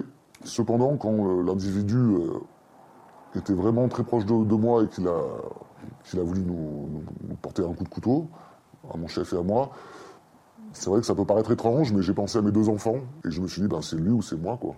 Donc euh, j'avais malheureusement plus le choix. Et du coup, le, tir était inévitable. Donc euh, à ce moment-là, c'est un peu difficile. En tant que policier, on se dit, euh, est-ce que mes collègues pensent à une autre façon d'interpeller Est-ce que je ne suis pas aveuglé justement par peut-être par la peur, peut-être par le stress, je ne sais pas. Et ça, il ça, faut analyser tous ces, euh, tous ces paramètres en, une fraction de seconde. Pendant une semaine, voire deux semaines, euh, je n'ai pensé qu'à ça, euh, jour et nuit. Jour et nuit, c'est vrai ça m'obstinulait. Je, je ne pensais qu'à ça. Je m'en voulais terriblement parce que je ne suis pas. C'est la première fois que je faisais usage de mon arme sur le terrain. C'était pas la première fois que je sortais mon arme, mais c'était la première fois que je tirais. Et en plus, voilà, abattre quelqu'un, ça m'était jamais arrivé, fort heureusement. J'espère que ça ne m'arrivera plus. Allez, on va en discuter avec vous sur ce plateau euh, dans un instant, mais il est 9h15 dans votre matinale week-end sur CNews et c'est l'heure du rappel de l'actualité avec Elisa Lukavski. Une messe a eu lieu euh, hier à la cathédrale Saint-Paul de Londres en l'honneur d'Elisabeth II. Cérémonie hommage au lendemain du décès de la reine à laquelle 2000 londoniens ont assisté. La première ministre, Liz a pris la parole et lu des extraits religieux. L'hymne britannique God Save the King a lui été chanté pour la première fois dans sa version masculine depuis 70 euh, ans. L'appel à consommer français d'Emmanuel Macron, le président de la République qui a demandé à acheter et consommer français car la défense de la souveraineté agricole et alimentaire est la mère des batailles. Fin de citation. Tout ça dans le contexte de la guerre en Ukraine hein, et des crises climatiques et énergétiques. Déclaration faite lors du rendez-vous annuel des jeunes agriculteurs. Et puis de premières images de l'attentat de Nice qualifiées de terrifiantes ont été diffusées hier au procès. Des images qui ont provoqué un sentiment d'effroi. D'autres vidéos pourraient être diffusées à Paris et à Nice en milieu de semaine prochaine si la Cour le décide. Pour rappel, l'attentat de Nice avait fait 86 morts et des centaines de blessés le 14 juillet 2016. Alors Frédéric Durand, on, écoutait il y a quelques instants ce témoignage d'un policier euh, contraint d'intervenir en, 2019, hein, je le rappelle, dans le cadre de violences conjugales. Il arrive au domicile du couple, euh, il tire euh, deux balles, l'homme décède. Il est évidemment ce policier très marqué par cet événement et il témoigne sur notre antenne. Alors encore une fois, il ne s'agit pas de faire le lien avec l'affaire de Nice et, et, de disculper ou de rendre coupable qui que ce soit dans cette affaire, puisque les enquêtes sont en cours. Mais peut-être de rappeler l'extrême difficulté qu'il y a pour les policiers à réagir, à sortir son arme quand c'est nécessaire. Sur la première partie de ce que vous disiez, il y a une sorte de systématisme maintenant, euh, un peu polémique et inutile, me semble-t-il, dont il faut se garder, euh, de ceux qui systématiquement vont donner tort aux policiers et de ceux qui systématiquement vont, prendre l'autre partie. Je crois que ni l'un ni l'autre euh, n'est raisonnable, effectivement. Chaque, on ne peut pas faire de généralité sur ce sujet. Maintenant, ce témoignage était intéressant parce, qu'il, parce que c'est aussi une, une vie un peu brisée. On a entendu cet homme-là dire, parce qu'à part des gens qui sont des, des, des malades psychologiques, psychologiquement, qui peuvent prendre plaisir à tuer. La plupart des êtres humains sont, sont traumatisés. Or, même si ça fait partie de son métier, euh, bien entendu. Ce n'est jamais euh, souhaitable, évidemment. Ben, non seulement pas souhaitable, mais je pense que oui, il, il le disait d'ailleurs. Il disait, euh, j'ai il avait ce prétexte de dire j'ai attendu le dernier dernier moment parce que j'avais de l'expérience. D'ailleurs, ça doit nous interroger sur la formation des policiers, sur l'accompagnement psychologique derrière. Je ne sais pas si ça a été le cas s'agissant de ce monsieur, mais en tout cas, il faut un accompagnement psychologique parce que tuer quelqu'un, c'est tuer quelqu'un, ça n'est pas rien. Voilà. Donc les Français, qu'est-ce qu'ils veulent en général? Ils comprennent lorsqu'on nous dit la police tue. Ben oui, la police tue. C'est et je, je dirais c'est malheureusement normal. Euh, elle est armée et dans, en, cas de légitime défense, qu'elle sorte son arme, c'est absolument euh, euh, normal. Et, et, donc ce monsieur-là, on voit bien que ça n'est les Français n'ont pas envie non plus que les policiers aient la gâchette facile. Hein. Ils n'ont pas envie que sur un malentendu... Ils ne l'ont pas. Ils ne l'ont pas. la, preuve est qu'ils ne l'ont pas, puisque vous disiez tout à l'heure, il y a un refus d'obtempérer, par exemple, toutes les 19 minutes, je crois. Moi, quand j'ai appris ce chiffre, j'étais, je trouve ce hmm. chiffre hallucinant, et que l'emploi de l'arme est extrêmement rare. Cependant, on comprend aussi que chaque fois qu'il y a l'emploi d'une arme et qu'il y a un mort, il y ait une enquête derrière et qu'on détermine euh, les faits, parce qu'on a aussi affaire à, des, professionnels qui doivent se garder de l'utiliser à tort à travers, ce qui n'est pas le cas d'ailleurs. Voilà, donc moi j'essaie, il faut se dire, euh, oui, ça brise la vie d'un homme, et, ce témoignage, moi je l'ai trouvé touchant, parce qu'il le, dit lui-même, il dit, j'y pensais chaque jour, chaque nuit, donc il y a quelque chose de très traumatisant, euh, et donc ça fait tomber aussi certains, certains jugé selon lequel les policiers seraient des cow-boys. Guillaume Bigot. un mot rapidement. Oui, oui, non, pas mieux. Je pense que c'est vrai qu'ils mettent leur, leur, leur peau, leur vie parfois en danger pour nous protéger et qu'ils sont parfois aussi leur équilibre psychique, ça a été très bien expliqué, parce que devoir être dans une situation où il, il meurt, où il tire, ou alors il, il laisse euh, quelqu'un, parce qu'il faut rappeler qu'un véhicule, c'est une arme par destination, tuer, ils ont une fraction de seconde pour réagir c'est, c'est voilà, on ne peut que les remercier. Et la société, que fait-elle? Alors pas toute la société, et sûrement pas nous ce matin, mais enfin, il y a une sorte de présomption de culpabilité avec un discours politique, médiatique absolument à vomir, qui consiste à rentrer dans le jeu de ces voyous qui, qui tiennent les policiers pour une espèce de bande rivale, les représentants de je ne sais quel ordre euh, colonial, infâme, euh, etc.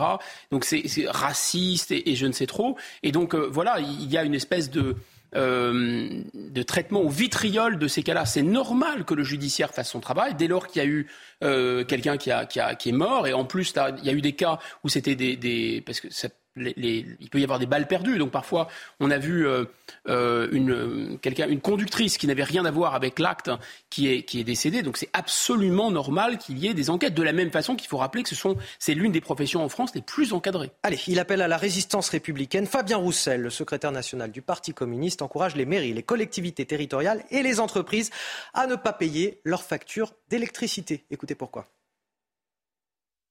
La guerre en Ukraine, elle a bon dos quand même. Hein.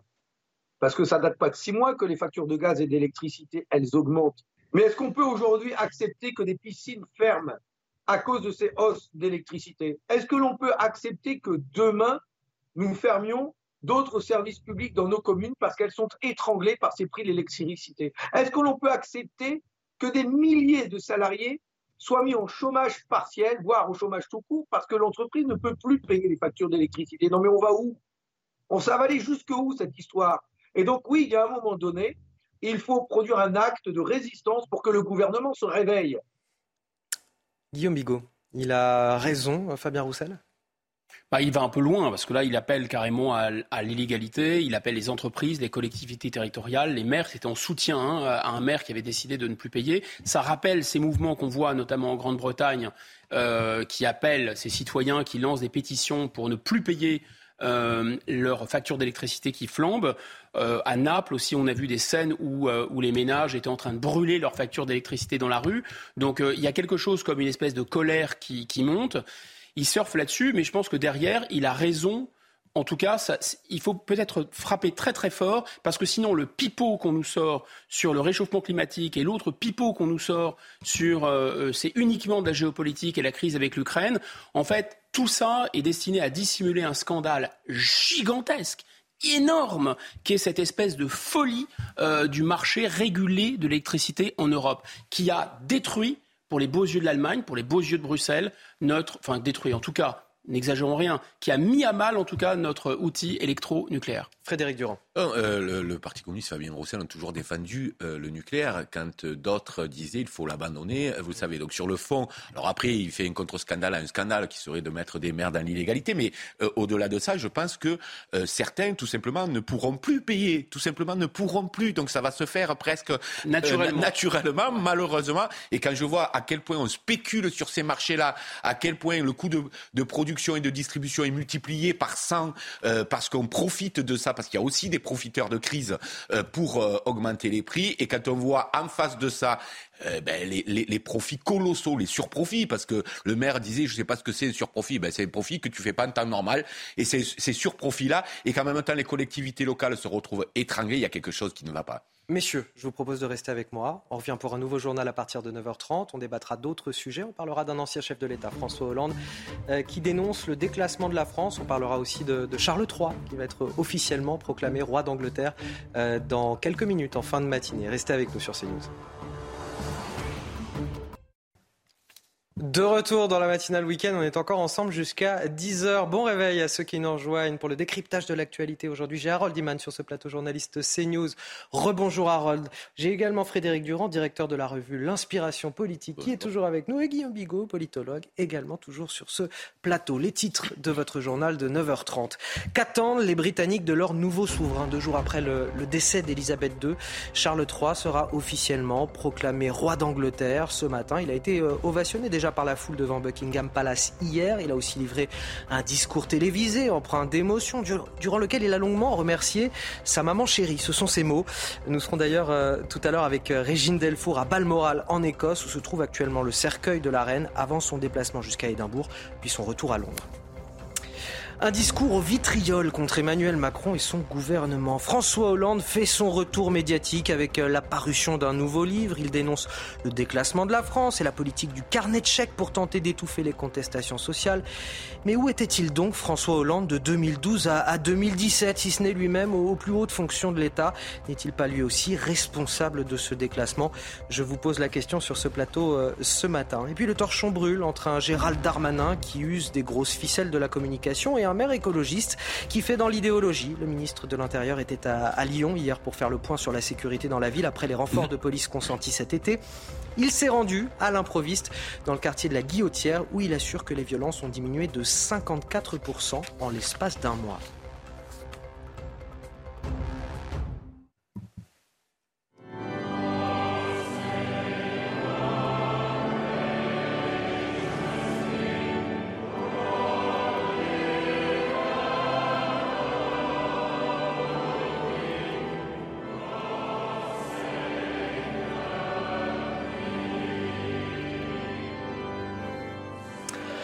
La reine est morte, vive le roi. Et c'est donc pour cela que vous entendez cet hymne britannique qui s'appelle désormais God Save the King et pas non God Save The Queen. Et vous venez de l'entendre résonner dans la cathédrale euh, Saint-Paul de Londres. Ce sont euh, voilà, des images qui nous parviennent de la capitale britannique où Charles, 73 ans, euh, fils aîné d'Elisabeth II, sera officiellement proclamé roi en fin de matinée au palais Saint James.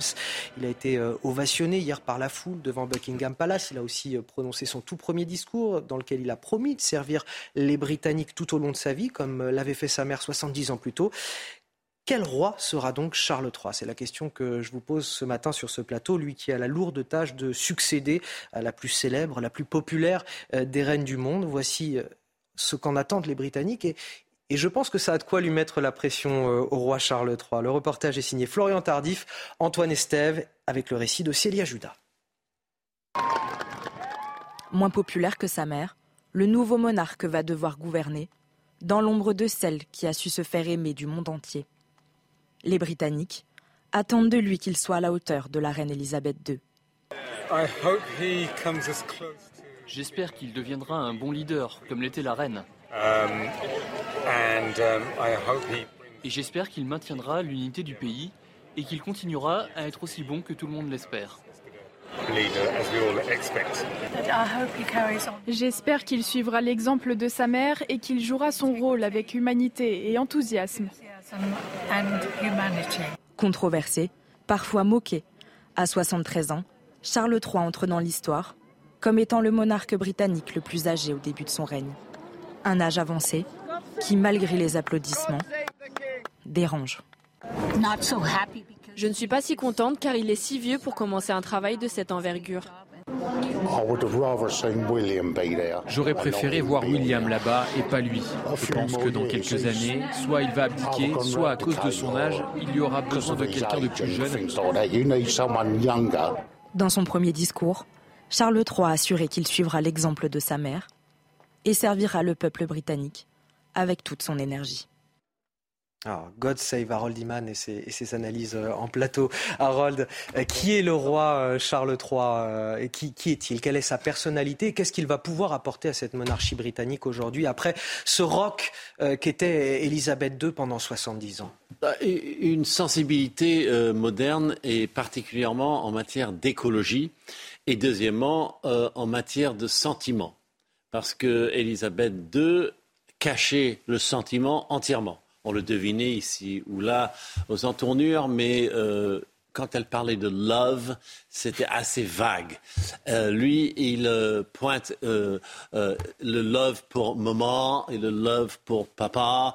Et il a escamoté Lady Diana, bien sûr, dans son discours qui a frappé la nation et qui a, fait, et qui a secoué les fondements même de la monarchie. Il y a eu un fort sentiment anti-monarchique à ce moment-là, à la mort de Lady Diana.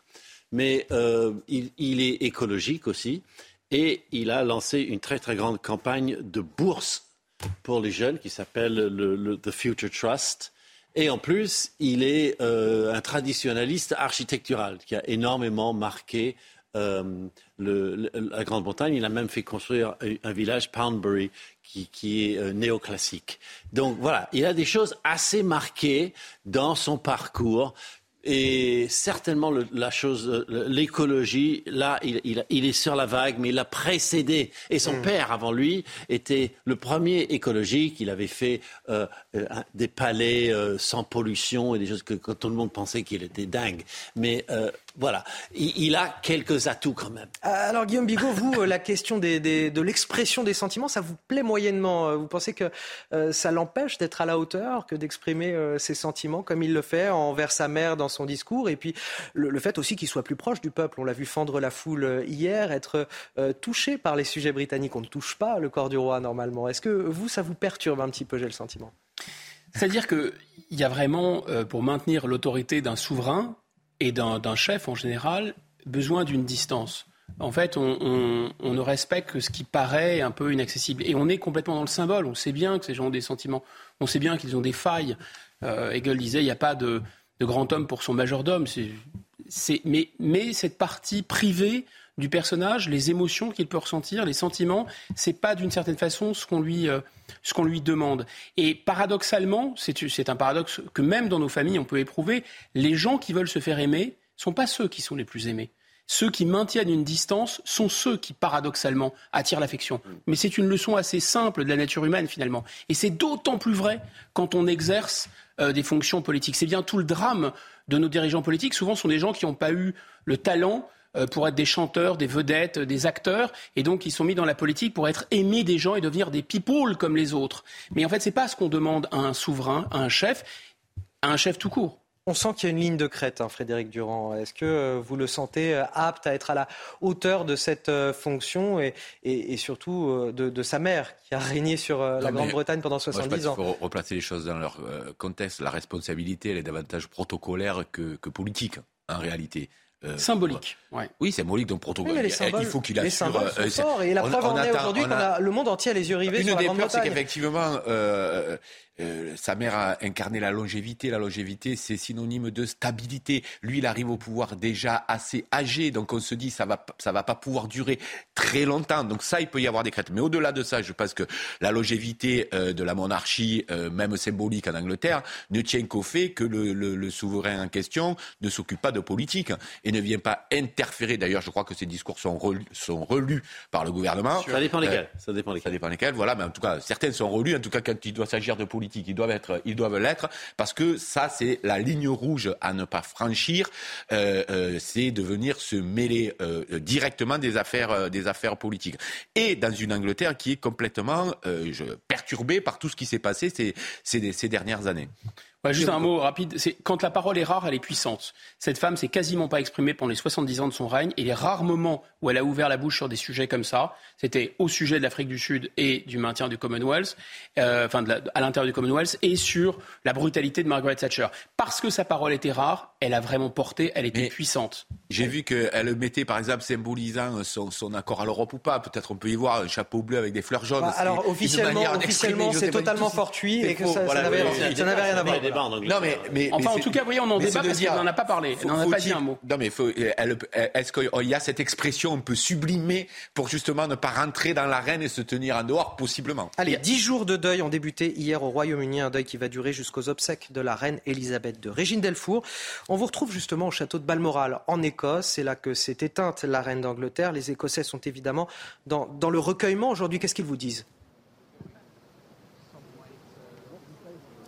Oui, alors euh, ici, les Écossais continuent hein, à venir rendre hommage à la reine. Euh, on a vu euh, tout à l'heure passer des familles avec beaucoup d'enfants. Il y a des milliers de fleurs, il y a évidemment aussi des dessins et puis des cartes hein, où on lit des remerciements pour ces 70 ans de règne. Avec d'ailleurs, il y a l'affiche hein, du jubilé de la reine et puis l'ours Paddington. vous savez, en hommage au sens de l'humour de la reine, la reine, le jubilé, le Paddington, donc qui est un personnage de la littérature britannique connue pour sa maladresse. Et puis euh, en juin dernier, elle avait, euh, elle s'était mise en scène dans une vidéo avec euh, Paddington qui avait fait énormément rire. Alors les, les Écossais que j'ai pu rencontrer, ils viennent de toute l'Écosse. Hein. Certains ont fait des centaines de kilomètres pour venir rendre hommage à la reine parce que elle était le symbole de l'unité hein, du royaume. Ils la remercient hein, pour ses 70 ans d'unité, de loyauté. Certains m'ont dit qu'ils avaient grandi avec la reine, que c'était un membre de leur famille, donc il était important, nécessaire de venir lui rendre hommage. Et la reine affectionné énormément l'Écosse, puisque la Queen Mum, sa maman, était écossaise. Gilles Delfour, je disais tout à l'heure, dix jours de deuil national. Euh, évidemment, les Britanniques vont se recueillir devant son cercueil. Quelles sont les, les prochaines étapes à venir avant le retour de la dépouille d'Elisabeth II à Londres? Alors demain, le cercueil quitte le château de Balmoral pour la résidence officielle royale à Édimbourg. Lundi, quelques membres de la famille royale accompagneront à pied le cercueil jusqu'à la cathédrale Saint-Gilles où une messe sera célébrée en son honneur. Les Écossais devraient pouvoir se recueillir devant sa dépouille. Et puis mardi, le corps part pour Londres. On ne sait pas encore si ce sera à bord d'un avion de la Royal Air Force ou à bord du train royal. Et puis euh, mercredi, c'est le temps fort, hein, la grande procession euh, qui partira de Buckingham Palace à Westminster, puisque la reine reposera pendant 4 à 5 jours euh, à Westminster Hall, où la plupart des milliers de, sujets britanniques, mais aussi euh, des gens du monde entier, pourront lui, rendre hommage avant les funérailles. Alors on ne connaît pas encore euh, la date des funérailles, mais on parle, on évoque le 19 septembre. Merci Régine Delfour. On suivra bien sur tout cela avec vous. Euh, vous êtes avec euh, Charles Baget euh, à Balmoral en Écosse qu'on remercie également. On va revenir en France à présent. L'ancien chef de l'État, François Hollande, qui tire à boulet rouge sur l'exécutif à l'occasion à l'occasion de la sortie de son dernier livre, Bouleversement, c'est son titre. Il donne une interview euh, à l'Express. Et on en parle ce matin avec vous, Elisa Lukavski. Elisa, pour lui, le déclassement de la France, je cite, est une réalité. Oui, l'ancien euh, président de la République qui ne mâche pas ses mots hein, à l'égard de la politique menée par son successeur, Emmanuel Macron. Il dresse un constat sévère. Le déclassement est une réalité. C'est l'idée que nous ne progressons plus, que les générations qui viennent auront une vie plus difficile que la nôtre. Ce n'est pas simplement des aides ponctuelles qui feront que les citoyens se sentiront mieux intégrés, mieux respectés. Pour François Hollande, eh bien, les aides distribuées par le gouvernement, elles ne sont là que pour éviter l'expression euh, d'une colère, atténuer également un sentiment de frustration. Il parle même de politique du carnet de chèques qui coûterait trop cher sans pour autant être efficace. Toujours concernant l'action de l'État euh, pour aider hein, les Français, l'ancien président se montre euh, très critique. Hein. Chacun craint de recevoir moins que le voisin ou de contribuer davantage que lui. François Hollande retiré de la vie politique, mais qui a toujours un œil dessus. Hein, quand il parle du programme d'Emmanuel Macron, il n'hésite pas à le qualifier de flou avec un constat cinglant sur l'action de l'actuel président de la République. Le projet d'Emmanuel Macron n'est vraiment pas au niveau. Fin de citation. Merci euh, Elisa Lukavski. François Hollande qui, euh, j'ai envie de dire, devrait se porter candidat à la présidence des Républicains, euh, presque, non? Il a deux doigts de dire que Emmanuel Macron a cramé la caisse. Mais c'est vrai que c'est le même, le même discours que Mme Pécresse. On pourrait reprendre les mots et les attribuer à Mme Pécresse et ça fonctionnerait très bien. Et comme Mme Pécresse, c'est une, c'est, stupéfiant parce que finalement. Qu'est-ce qu'il a réformé, François Hollande? Ah bah, si vous voulez, euh, moi, honnêtement, quand j'ai entendu ça, je me suis dit, mais en fait, ça y est, cet homme a un accès de lucidité, il demande pardon, il se lance dans une autocritique, il, considère que lui et ses semblables, parce qu'il a continué la politique qui avait été démarrée euh, depuis le tournant de la rigueur par Jacques Chirac, puis par Nicolas Sarkozy, et que lui, il a amplifié ça, enfin, il a été dans cette, droite ligne, exactement ce qu'a fait Madame, Monsieur Macron au début, avant la pandémie, et donc il demande pardon. Voilà, il se dit, OK, on n'a plus de nucléaire, OK, on n'a plus de, le meilleur système de santé du monde, OK, on n'a plus le même meilleur système éducatif au monde, OK, on n'a on plus cette armée qui nous rendait extrêmement puissante, elle est maintenant échantillonnesque. Donc je demande pardon. Mais pas du tout, c'est pas ça en fait. De quoi s'agit-il?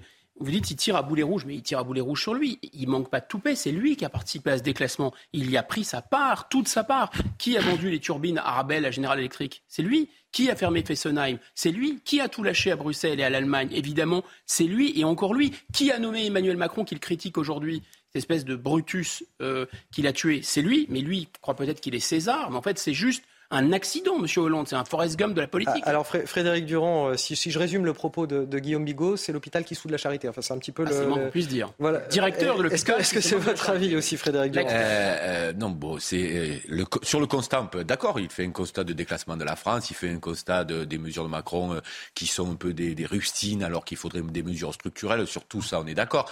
C'est le problème, c'est d'où ça vient, qui nous qui nous abasourdit un peu. C'est-à-dire comment lui. Il a pris sa part. Mais il y a, y, a, y a une il y a une propension chez chez les, hommes et les femmes politiques à se délester de leur responsabilité assez rapidement. Moi, je suis toujours surpris.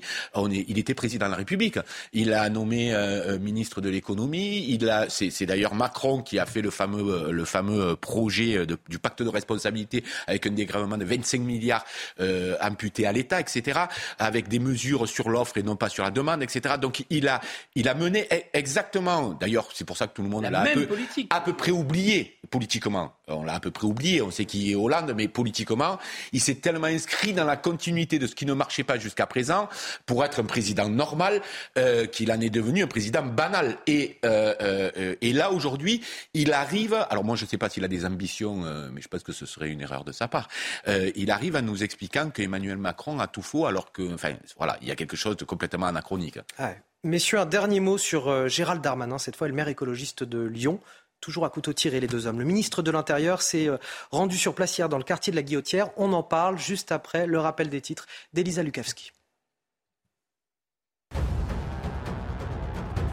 Première rencontre entre Charles III et Listre hier après s'être offert un bain de foule hein, devant Buckingham Palace et avoir délivré euh, son premier discours en tant que roi d'Angleterre. Charles III a eu sa première audience avec la chef du gouvernement Listrus. Cette dernière avait rencontré mardi à Balmoral la reine Elisabeth II qui l'avait chargée de former un gouvernement. Elle aura rencontré deux monarques en quatre jours du jamais vu.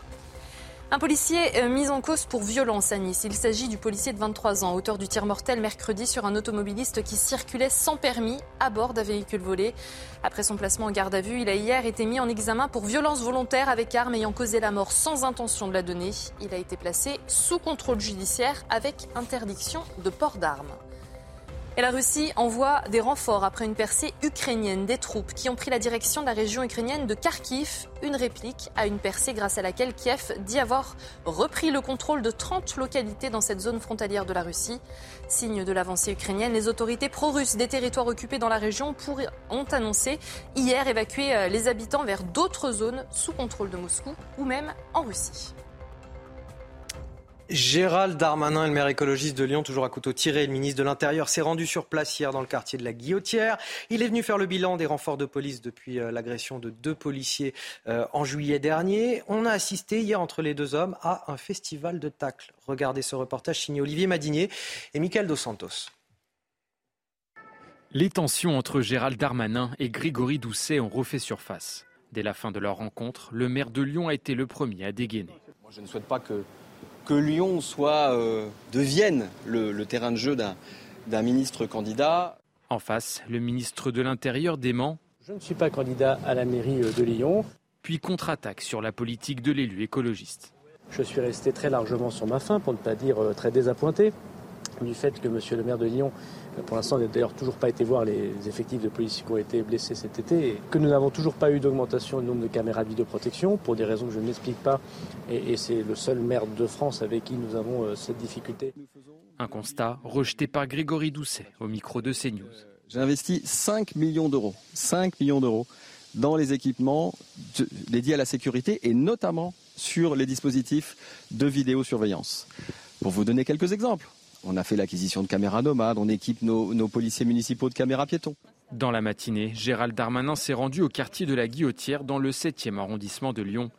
Depuis l'agression de policiers en juillet dernier et l'augmentation des forces de l'ordre, les vols et les violences contre les personnes et les biens y ont baissé de 54%. Gérald Darmanin a annoncé un nouveau déplacement à Lyon dans un mois et demi. Euh, Gérald Darmanin qui euh, fait sa communication avec une baisse certes de la criminalité dans le quartier de la Guillotière, mais combien de guillotières en France aujourd'hui Enfin, une baisse, c'est toujours le même, le même cirque, hein. c'est-à-dire qu'on déplace à, à, quelques centaines de mètres euh, le problème. Mais moi, je pense que M. Darmanin peut dire merci à M. Doucet. Il a trouvé à la fois plus laxiste que lui, et il a trouvé un autre petit coquelet qui met son ego en scène dans de la communication pour se faire mousser. Un mot, Frédéric Moi, je retiens que les, de, que les 54% de, de baisse de la violence. Si c'est vrai, c'est ça dont ont besoin les populations. Le reste, c'est du cirque. Merci euh, à tous les deux. On va parler sport à présent avec du foot et Lens qui prend provisoirement la tête de la Ligue 1. Messieurs, il est temps pour moi de vous remercier, Harold Iman, Guillaume Bigot, Frédéric Durand, pour avoir participé à cette émission. Vous restez euh, avec nous sur CNews dans un instant. Bonjour, docteur Millot, Brigitte Millot, qui va vous parler euh, de cholestérol et de soutien-gorge. N'essayez pas de faire un lien entre les deux, il n'y en a absolument aucun, mais vous allez découvrir ça avec euh, notre amie Brigitte Millot dans un instant. Restez avec nous sur CNews et nous on se retrouve pour une autre matinale week-end demain matin à partir de 7h. C'est une France coupée en deux ce samedi. Un temps gris et pluvieux dans le nord, du soleil et de la chaleur dans le sud. Sur le bassin parisien et les Hauts-de-France, le ciel sera très nuageux à couvert ce matin et les précipitations pourront temporairement prendre un caractère soutenu. Ces orages localisés se décaleront vers la Champagne-Ardenne et l'Alsace dans l'après-midi, laissant entrevoir au fil des heures de belles éclaircies sur les Hauts-de-France et l'île de France. Partout ailleurs, le soleil fera de belles apparitions dans une grosse moitié sud, de la Bretagne jusqu'au Jura. Niveau température, ce matin, le réveil est frais 9 degrés à Rodez, 14 à Paris, 12 à Nantes, mais déjà 21 degrés à Nice et à Bastia. Cet après-midi, le mercure monte sensiblement au sud, 30 degrés à Perpignan, 27 à Marseille et 28 degrés à Bordeaux. Tandis qu'au nord, on conserve des températures de saison avec 19 à Metz, 20 à Rouen et 21 pour la pointe bretonne. C'était la météo avec Murprotec, spécialiste des diagnostics et traitements contre l'humidité des murs intérieurs.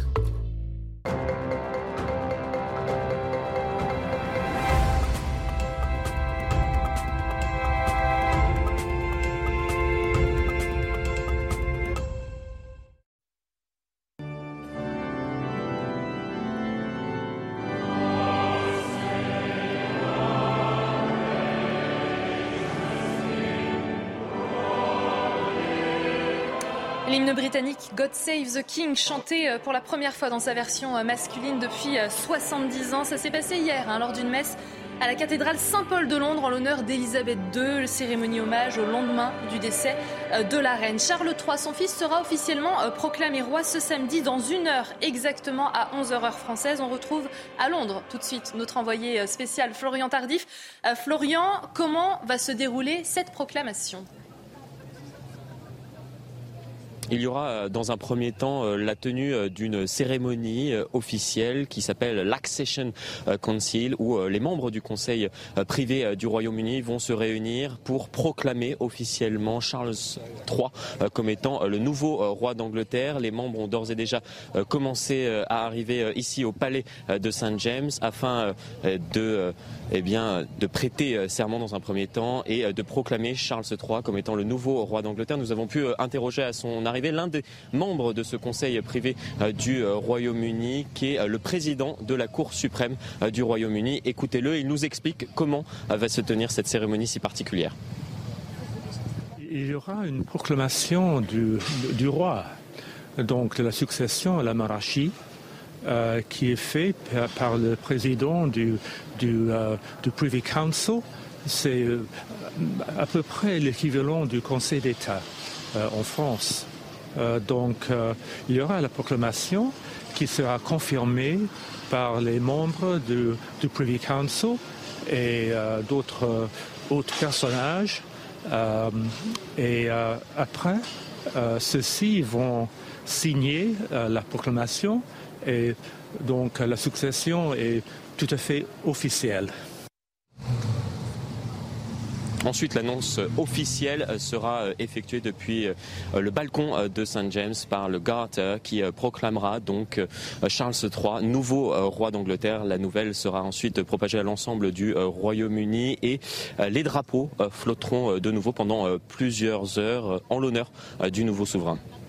Merci beaucoup, Florian Tardif, en direct donc de Londres. La reine Elisabeth II qui s'est éteinte hein, vendredi soir à l'âge de 96 ans dans son château de Balmoral. Dans un instant, votre rendez-vous santé avec le docteur Brigitte Millot. Brigitte qui va notamment tout nous dire sur le cholestérol et nous parler de ce phénomène. De plus en plus de femmes ne portent plus de soutien-gorge. Vous restez avec nous. Retrouvez Bonjour Docteur Mio avec Lioproform, des compléments alimentaires français et innovants pour rester en forme. lioproform.fr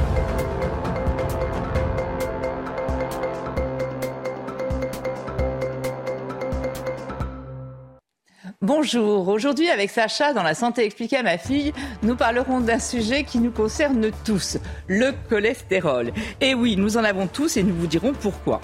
Puis avec le docteur Martin Blachier, l'actu de la semaine et des sujets variés, allant de la canicule de l'été 2022 à la remise en question du port du soutien-gorge, sans oublier de se demander pourquoi notre sommeil a changé.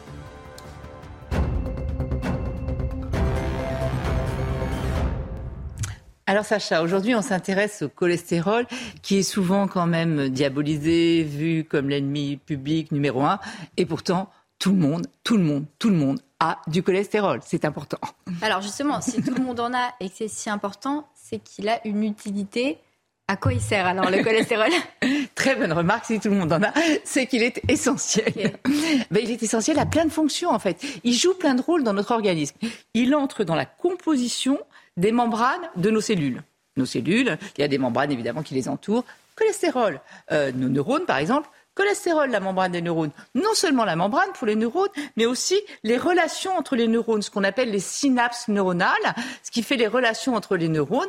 Il y a du cholestérol. Il est utile aussi euh, pour fabriquer les, hormones, notamment les hormones sexuelles, comme la testostérone, les estrogènes. Il est utile pour fabriquer les acides biliaires, hein, ce qui nous permet de digérer.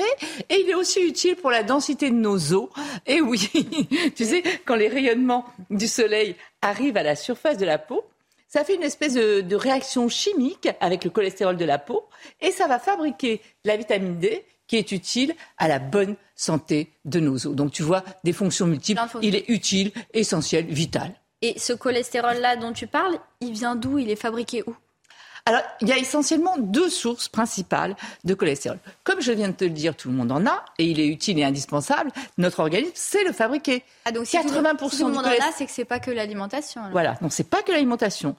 Notre organisme, il en a besoin. C'est vital, c'est essentiel, donc il peut le fabriquer tout seul. Il le fabrique à partir du foie. Ça, c'est important de bien comprendre que 80% du cholestérol est fabriqué à partir de notre foie. Et les 20% restants, c'est l'alimentation. On le trouve dans l'alimentation. Mais tu vois, c'est pas que l'alimentation. Et ça, c'est important de le savoir. Et là, tu nous dis qu'il est indispensable, qu'il est utile.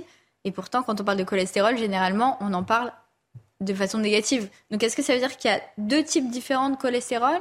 Alors, c'est pas exactement ça. Enfin, le cholestérol, il n'y en a qu'un. Mais en fait, c'est le même. Euh, c'est le même.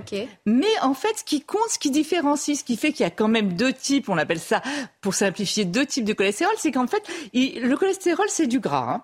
Le gras, tu le sais, il peut pas se dissoudre dans l'eau.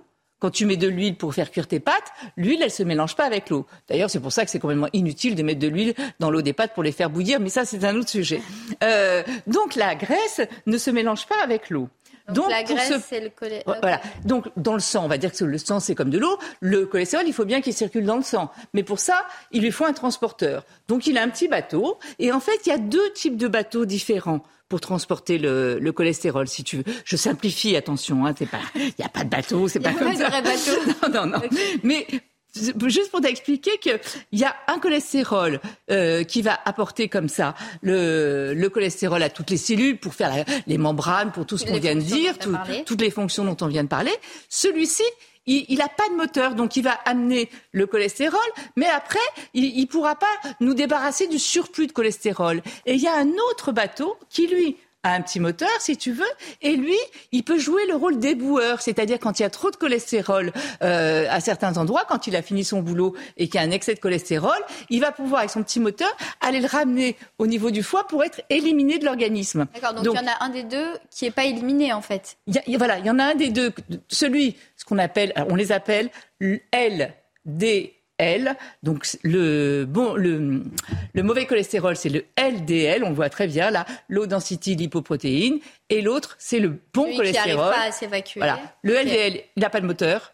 Le bon cholestérol, il a un moteur. Et alors, ça a quoi comme conséquence ça? Eh ben, quand tu n'as pas de moteur, quand tu restes sur place, euh, la graisse, elle reste dans les artères, puisqu'elle est dans les artères, elle va rester dans les artères et elle va finir par avoir des effets secondaires terribles. On va le voir sur cette image, sur ces vidéos. Cette vidéo, tu vas voir, le cholestérol, en fait, il peut pas repartir, hein, il n'y a pas de moteur et tout. Donc il va rester. Il va se mettre sur les parois des artères. Bon, évidemment, c'est un peu exagéré. Hein.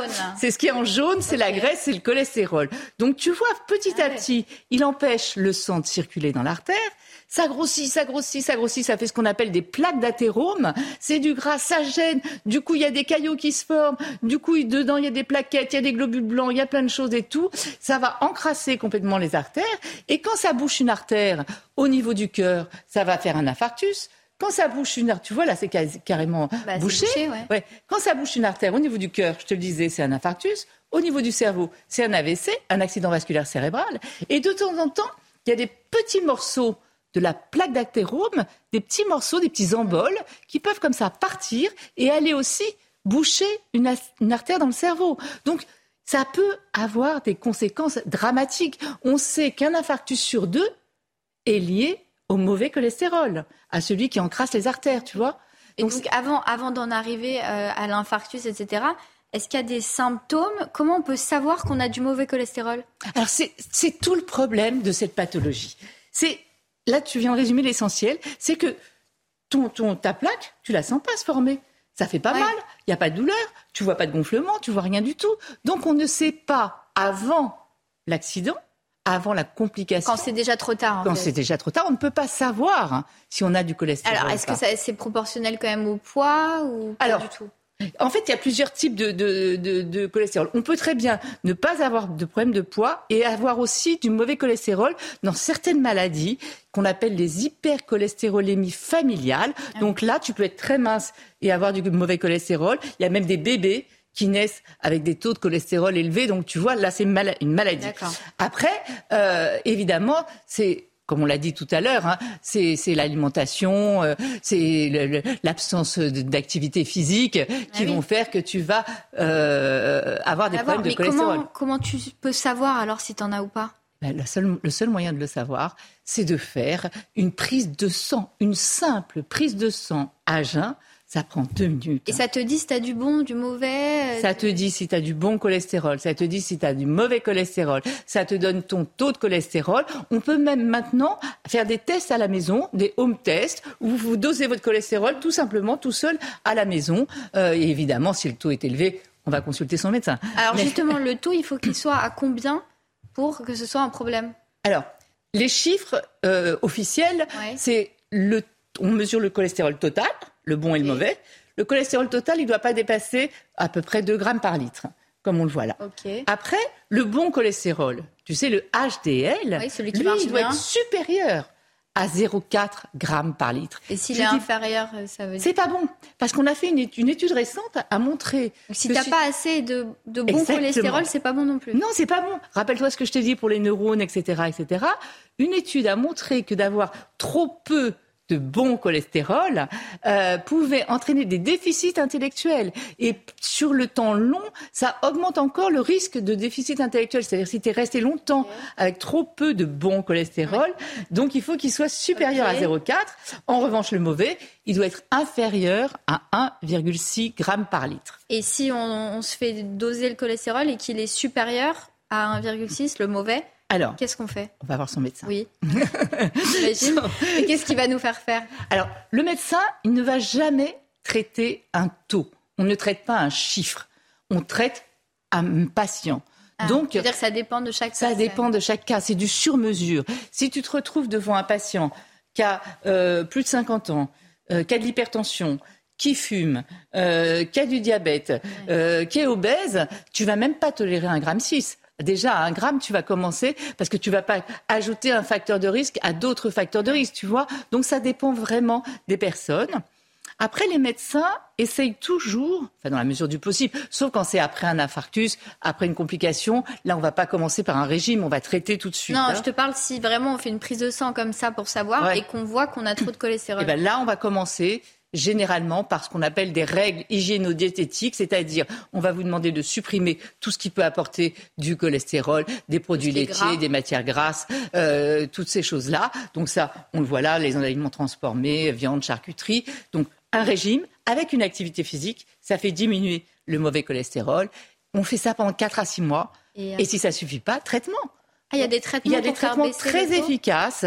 Il y a- ils ont été très décriés, ce qu'on appelle les statines. Mais en fait, on s'est aperçu que justement, avec la mauvaise réputation de ces médicaments-là qui sont très efficaces, mais avec des effets secondaires, du coup, les gens ne voulaient plus les prendre, les arrêtaient, et ça a augmenté le nombre d'accidents vasculaires cérébrales qui a, après 75 ans, complications, ah ouais. le nombre de personnes euh, qui arrivaient aux urgences pour un, un accident vasculaire cérébral. Donc il y a des traitements, il n'y a pas que cela, il y en a d'autres. Donc votre médecin il trouvera toujours une solution. On peut changer de traitement, on peut adapter, on peut varier. En tout cas, il faut s'en occuper. En tout cas, il faut s'en occuper. Et ça, c'est vraiment essentiel. Déjà, quand, comme on connaît son poids, sa taille et tout, on devrait tous connaître son taux, en tout cas à partir allez, de, de, de 40 ans, quoi, déjà.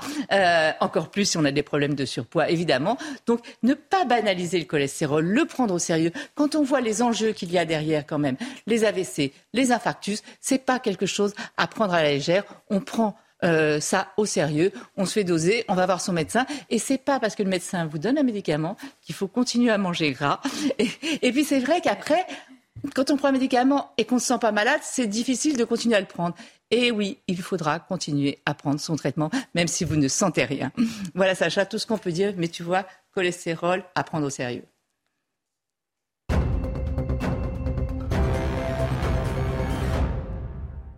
Docteur Martin Blachier, bienvenue, ravi de vous retrouver. Je rappelle que vous êtes médecin de santé publique, vous êtes aussi épidémiologiste. Aujourd'hui, des sujets très variés. Alors, on va commencer par un sujet assez surprenant tout de même. Euh, bon, on sait qu'il a fait très chaud hein, cet été, mais euh, cet été a été plus meurtrier que celui de 2003, où il y avait la canicule dont on a parlé et reparlé. Absolument, vous vous rappelez, en 2003, on avait eu un pic de mortalité extrêmement important pendant l'été des faits d'une canicule, mais aussi d'un système de santé qui n'était pas prêt. Euh, il y avait eu euh, ces histoires de, de, personnes très âgées qui Bien étaient sûr. déshydratées et qui malheureusement ont eu des complications très sévères. Alors c'est pas du tout la même chose qui s'est passé cet été. Cet été, on a eu une mortalité qui a été plus importante que 2003, mais beaucoup plus étalée sur le mois de juillet-août. Ça a commencé en juin. Hein, Ça a commencé en juin, mais sur juillet-août, euh, par rapport à 2003, on est un tout petit peu au-dessus, effectivement. Et on attribue cette mortalité très probablement euh, à la chaleur. Rien à voir avec le Covid? Alors, le Covid, on s'est posé la question, bien évidemment, mais sur à peu près 1750 décès par jour sur juillet-août, vous en aviez moins de 50, 48 par jour qui étaient du Covid. Donc, on ne peut pas considérer que c'est ça qui a causé la surmortalité.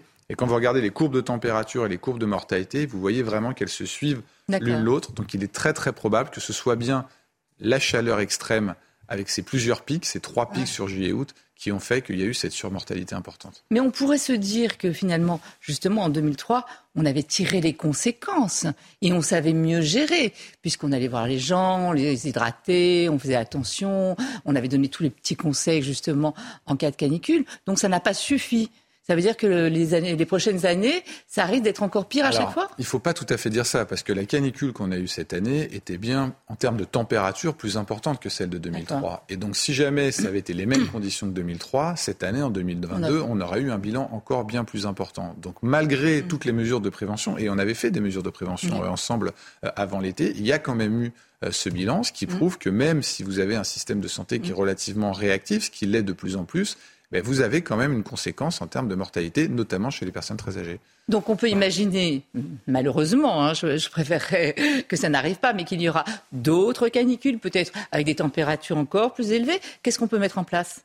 Eh ben, ce qu'il faut, c'est un système de santé qui soit beaucoup plus proactif, c'est-à-dire qu'il ne faut pas attendre de voir les conséquences. Donc, il faut être capable, en fait, de faire de l'aller vers de cibler les gens Quand qui vous dites sont aller vers à risque. voilà, C'est-à-dire vous avez des gens euh, de l'assurance Ce sont maladie toujours ou des personnes âgées, ce sont toujours des personnes extrêmement fragiles. vulnérables, isolés, qui ont très probablement une pathologie rénale ou qui peuvent avoir des problèmes au niveau de la circulation.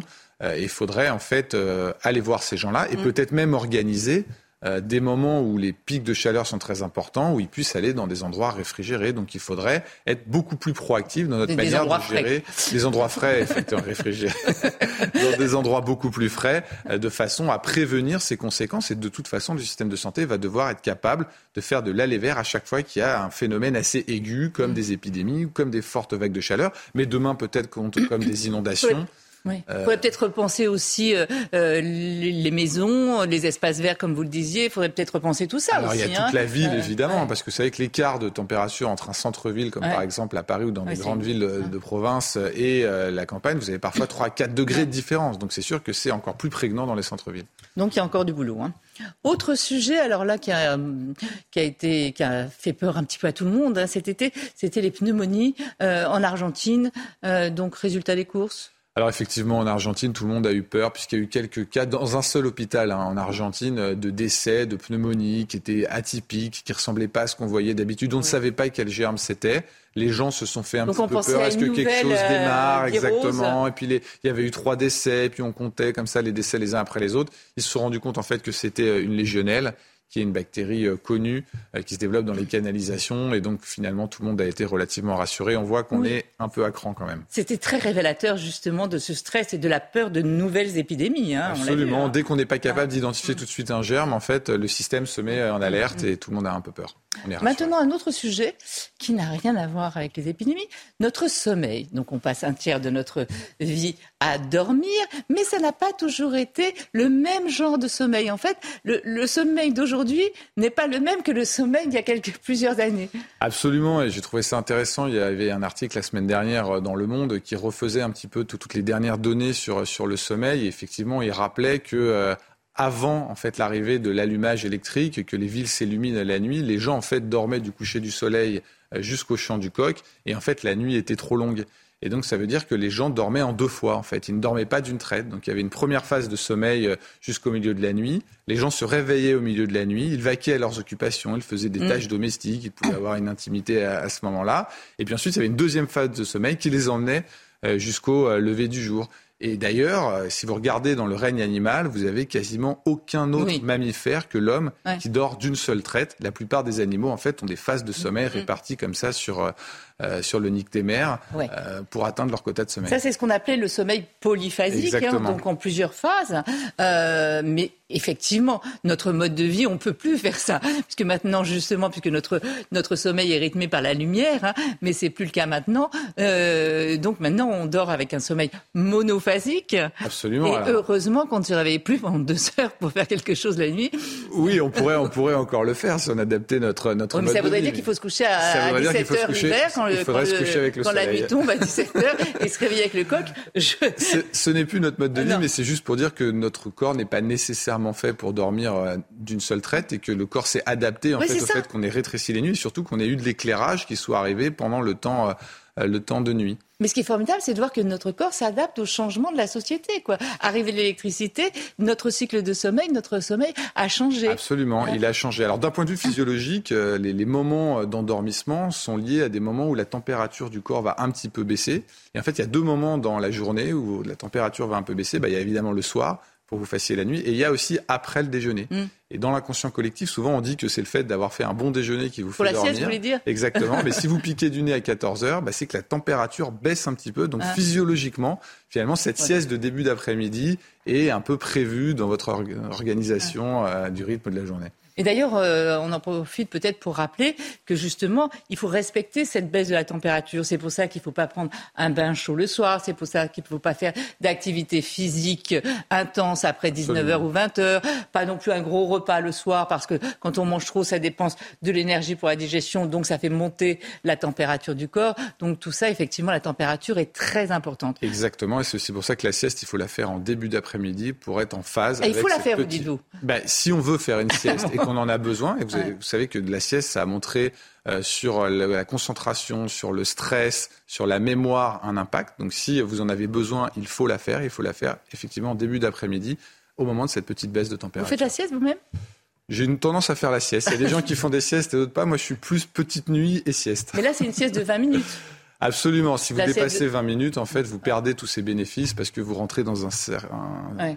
un cercle de Sommeil, cycle un cycle long, de un sommeil. cycle de sommeil long, voilà, et donc vous perdez le bénéfice de cette courte sieste. Autre sujet, le dernier, rien à voir avec le reste. En effet. Je, je- je vous laisse en parler. Donc, c'est- il ne faut plus écouter tout ce qu'on nous a dit jusqu'à maintenant. Bon, il y a un phénomène qui a été observé dans les enquêtes. hein, c'est une enquête IFOP qui est sortie euh, dans, dans les derniers jours qui montrait qu'il y avait de plus en plus de femmes effectivement qui ne portent pas de soutien-gorge. Je parle de, de jeunes femmes de, de moins de 25 ans et ça a explosé. C'est-à-dire que c'est un phénomène qui était tout à fait marginal euh, encore en 2018-2019 dans les enquêtes, 3 à 4 et puis maintenant on a plus 20 des moins de 25 Ah oui, ça a quand ans même nettement augmenté. qui ne portent pas de, de soutien-gorge. Ça a Et, pour- et pourquoi tout à coup cette explosion Eh ben, euh, c'est expliqué probablement par euh, ce cycle, un petit, ces, ces cycles de confinement, cette période un peu particulière euh, de, de la Covid. En tout cas, c'est ce que disent euh, les auteurs, qui fait que les femmes ont un peu changé de mode de vie et finalement elles portaient peut-être moins de soutien-gorge pendant ce- cette période-là et que finalement un certain nombre décidé de, de rester comme ça. Et donc, c'est un mouvement qui est en marche dans la société. C'est quand même une plus chronique jeunes. santé, hein, une émission de santé. Euh, donc ça a un impact sur l'affaissement des seins ou non? Alors, si vous regardez l'étude la plus récente qui a été faite sur ce sujet-là, c'est une étude de 2013. Et effectivement, il semblerait que de ne pas porter de soutien-gorge ne n'affaisse pas euh, votre poitrine euh, et potentiellement au contraire. Euh, en effet, vous avez des ligaments qui soutiennent votre poitrine et qui sont tout à fait efficaces. Et vous n'avez pas besoin, en dehors des activités sportives Oui. type course à pied, de porter un soutien-gorge ou une brassière. D'accord, donc tout ce qu'on a dit, répété avant, c'est fini. Ok, c'est bien. il, faut, étude. il faut savoir se remettre en question, c'est important. Merci beaucoup pour toutes ces informations, euh, docteur Blachier. Merci à vous de nous avoir suivis et rester en notre compagnie. L'info continue sur CNews. Even when we're on a budget, we still deserve nice things. Quince is a place to scoop up stunning high-end goods for 50 to 80% less than similar brands. They have buttery soft cashmere sweaters starting at $50, luxurious Italian leather bags, and so much more. Plus, Quince only works with factories that use safe, ethical, and responsible manufacturing. Get the high-end goods you'll love without the high price tag with Quince. Go to quince.com slash style for free shipping and 365-day returns.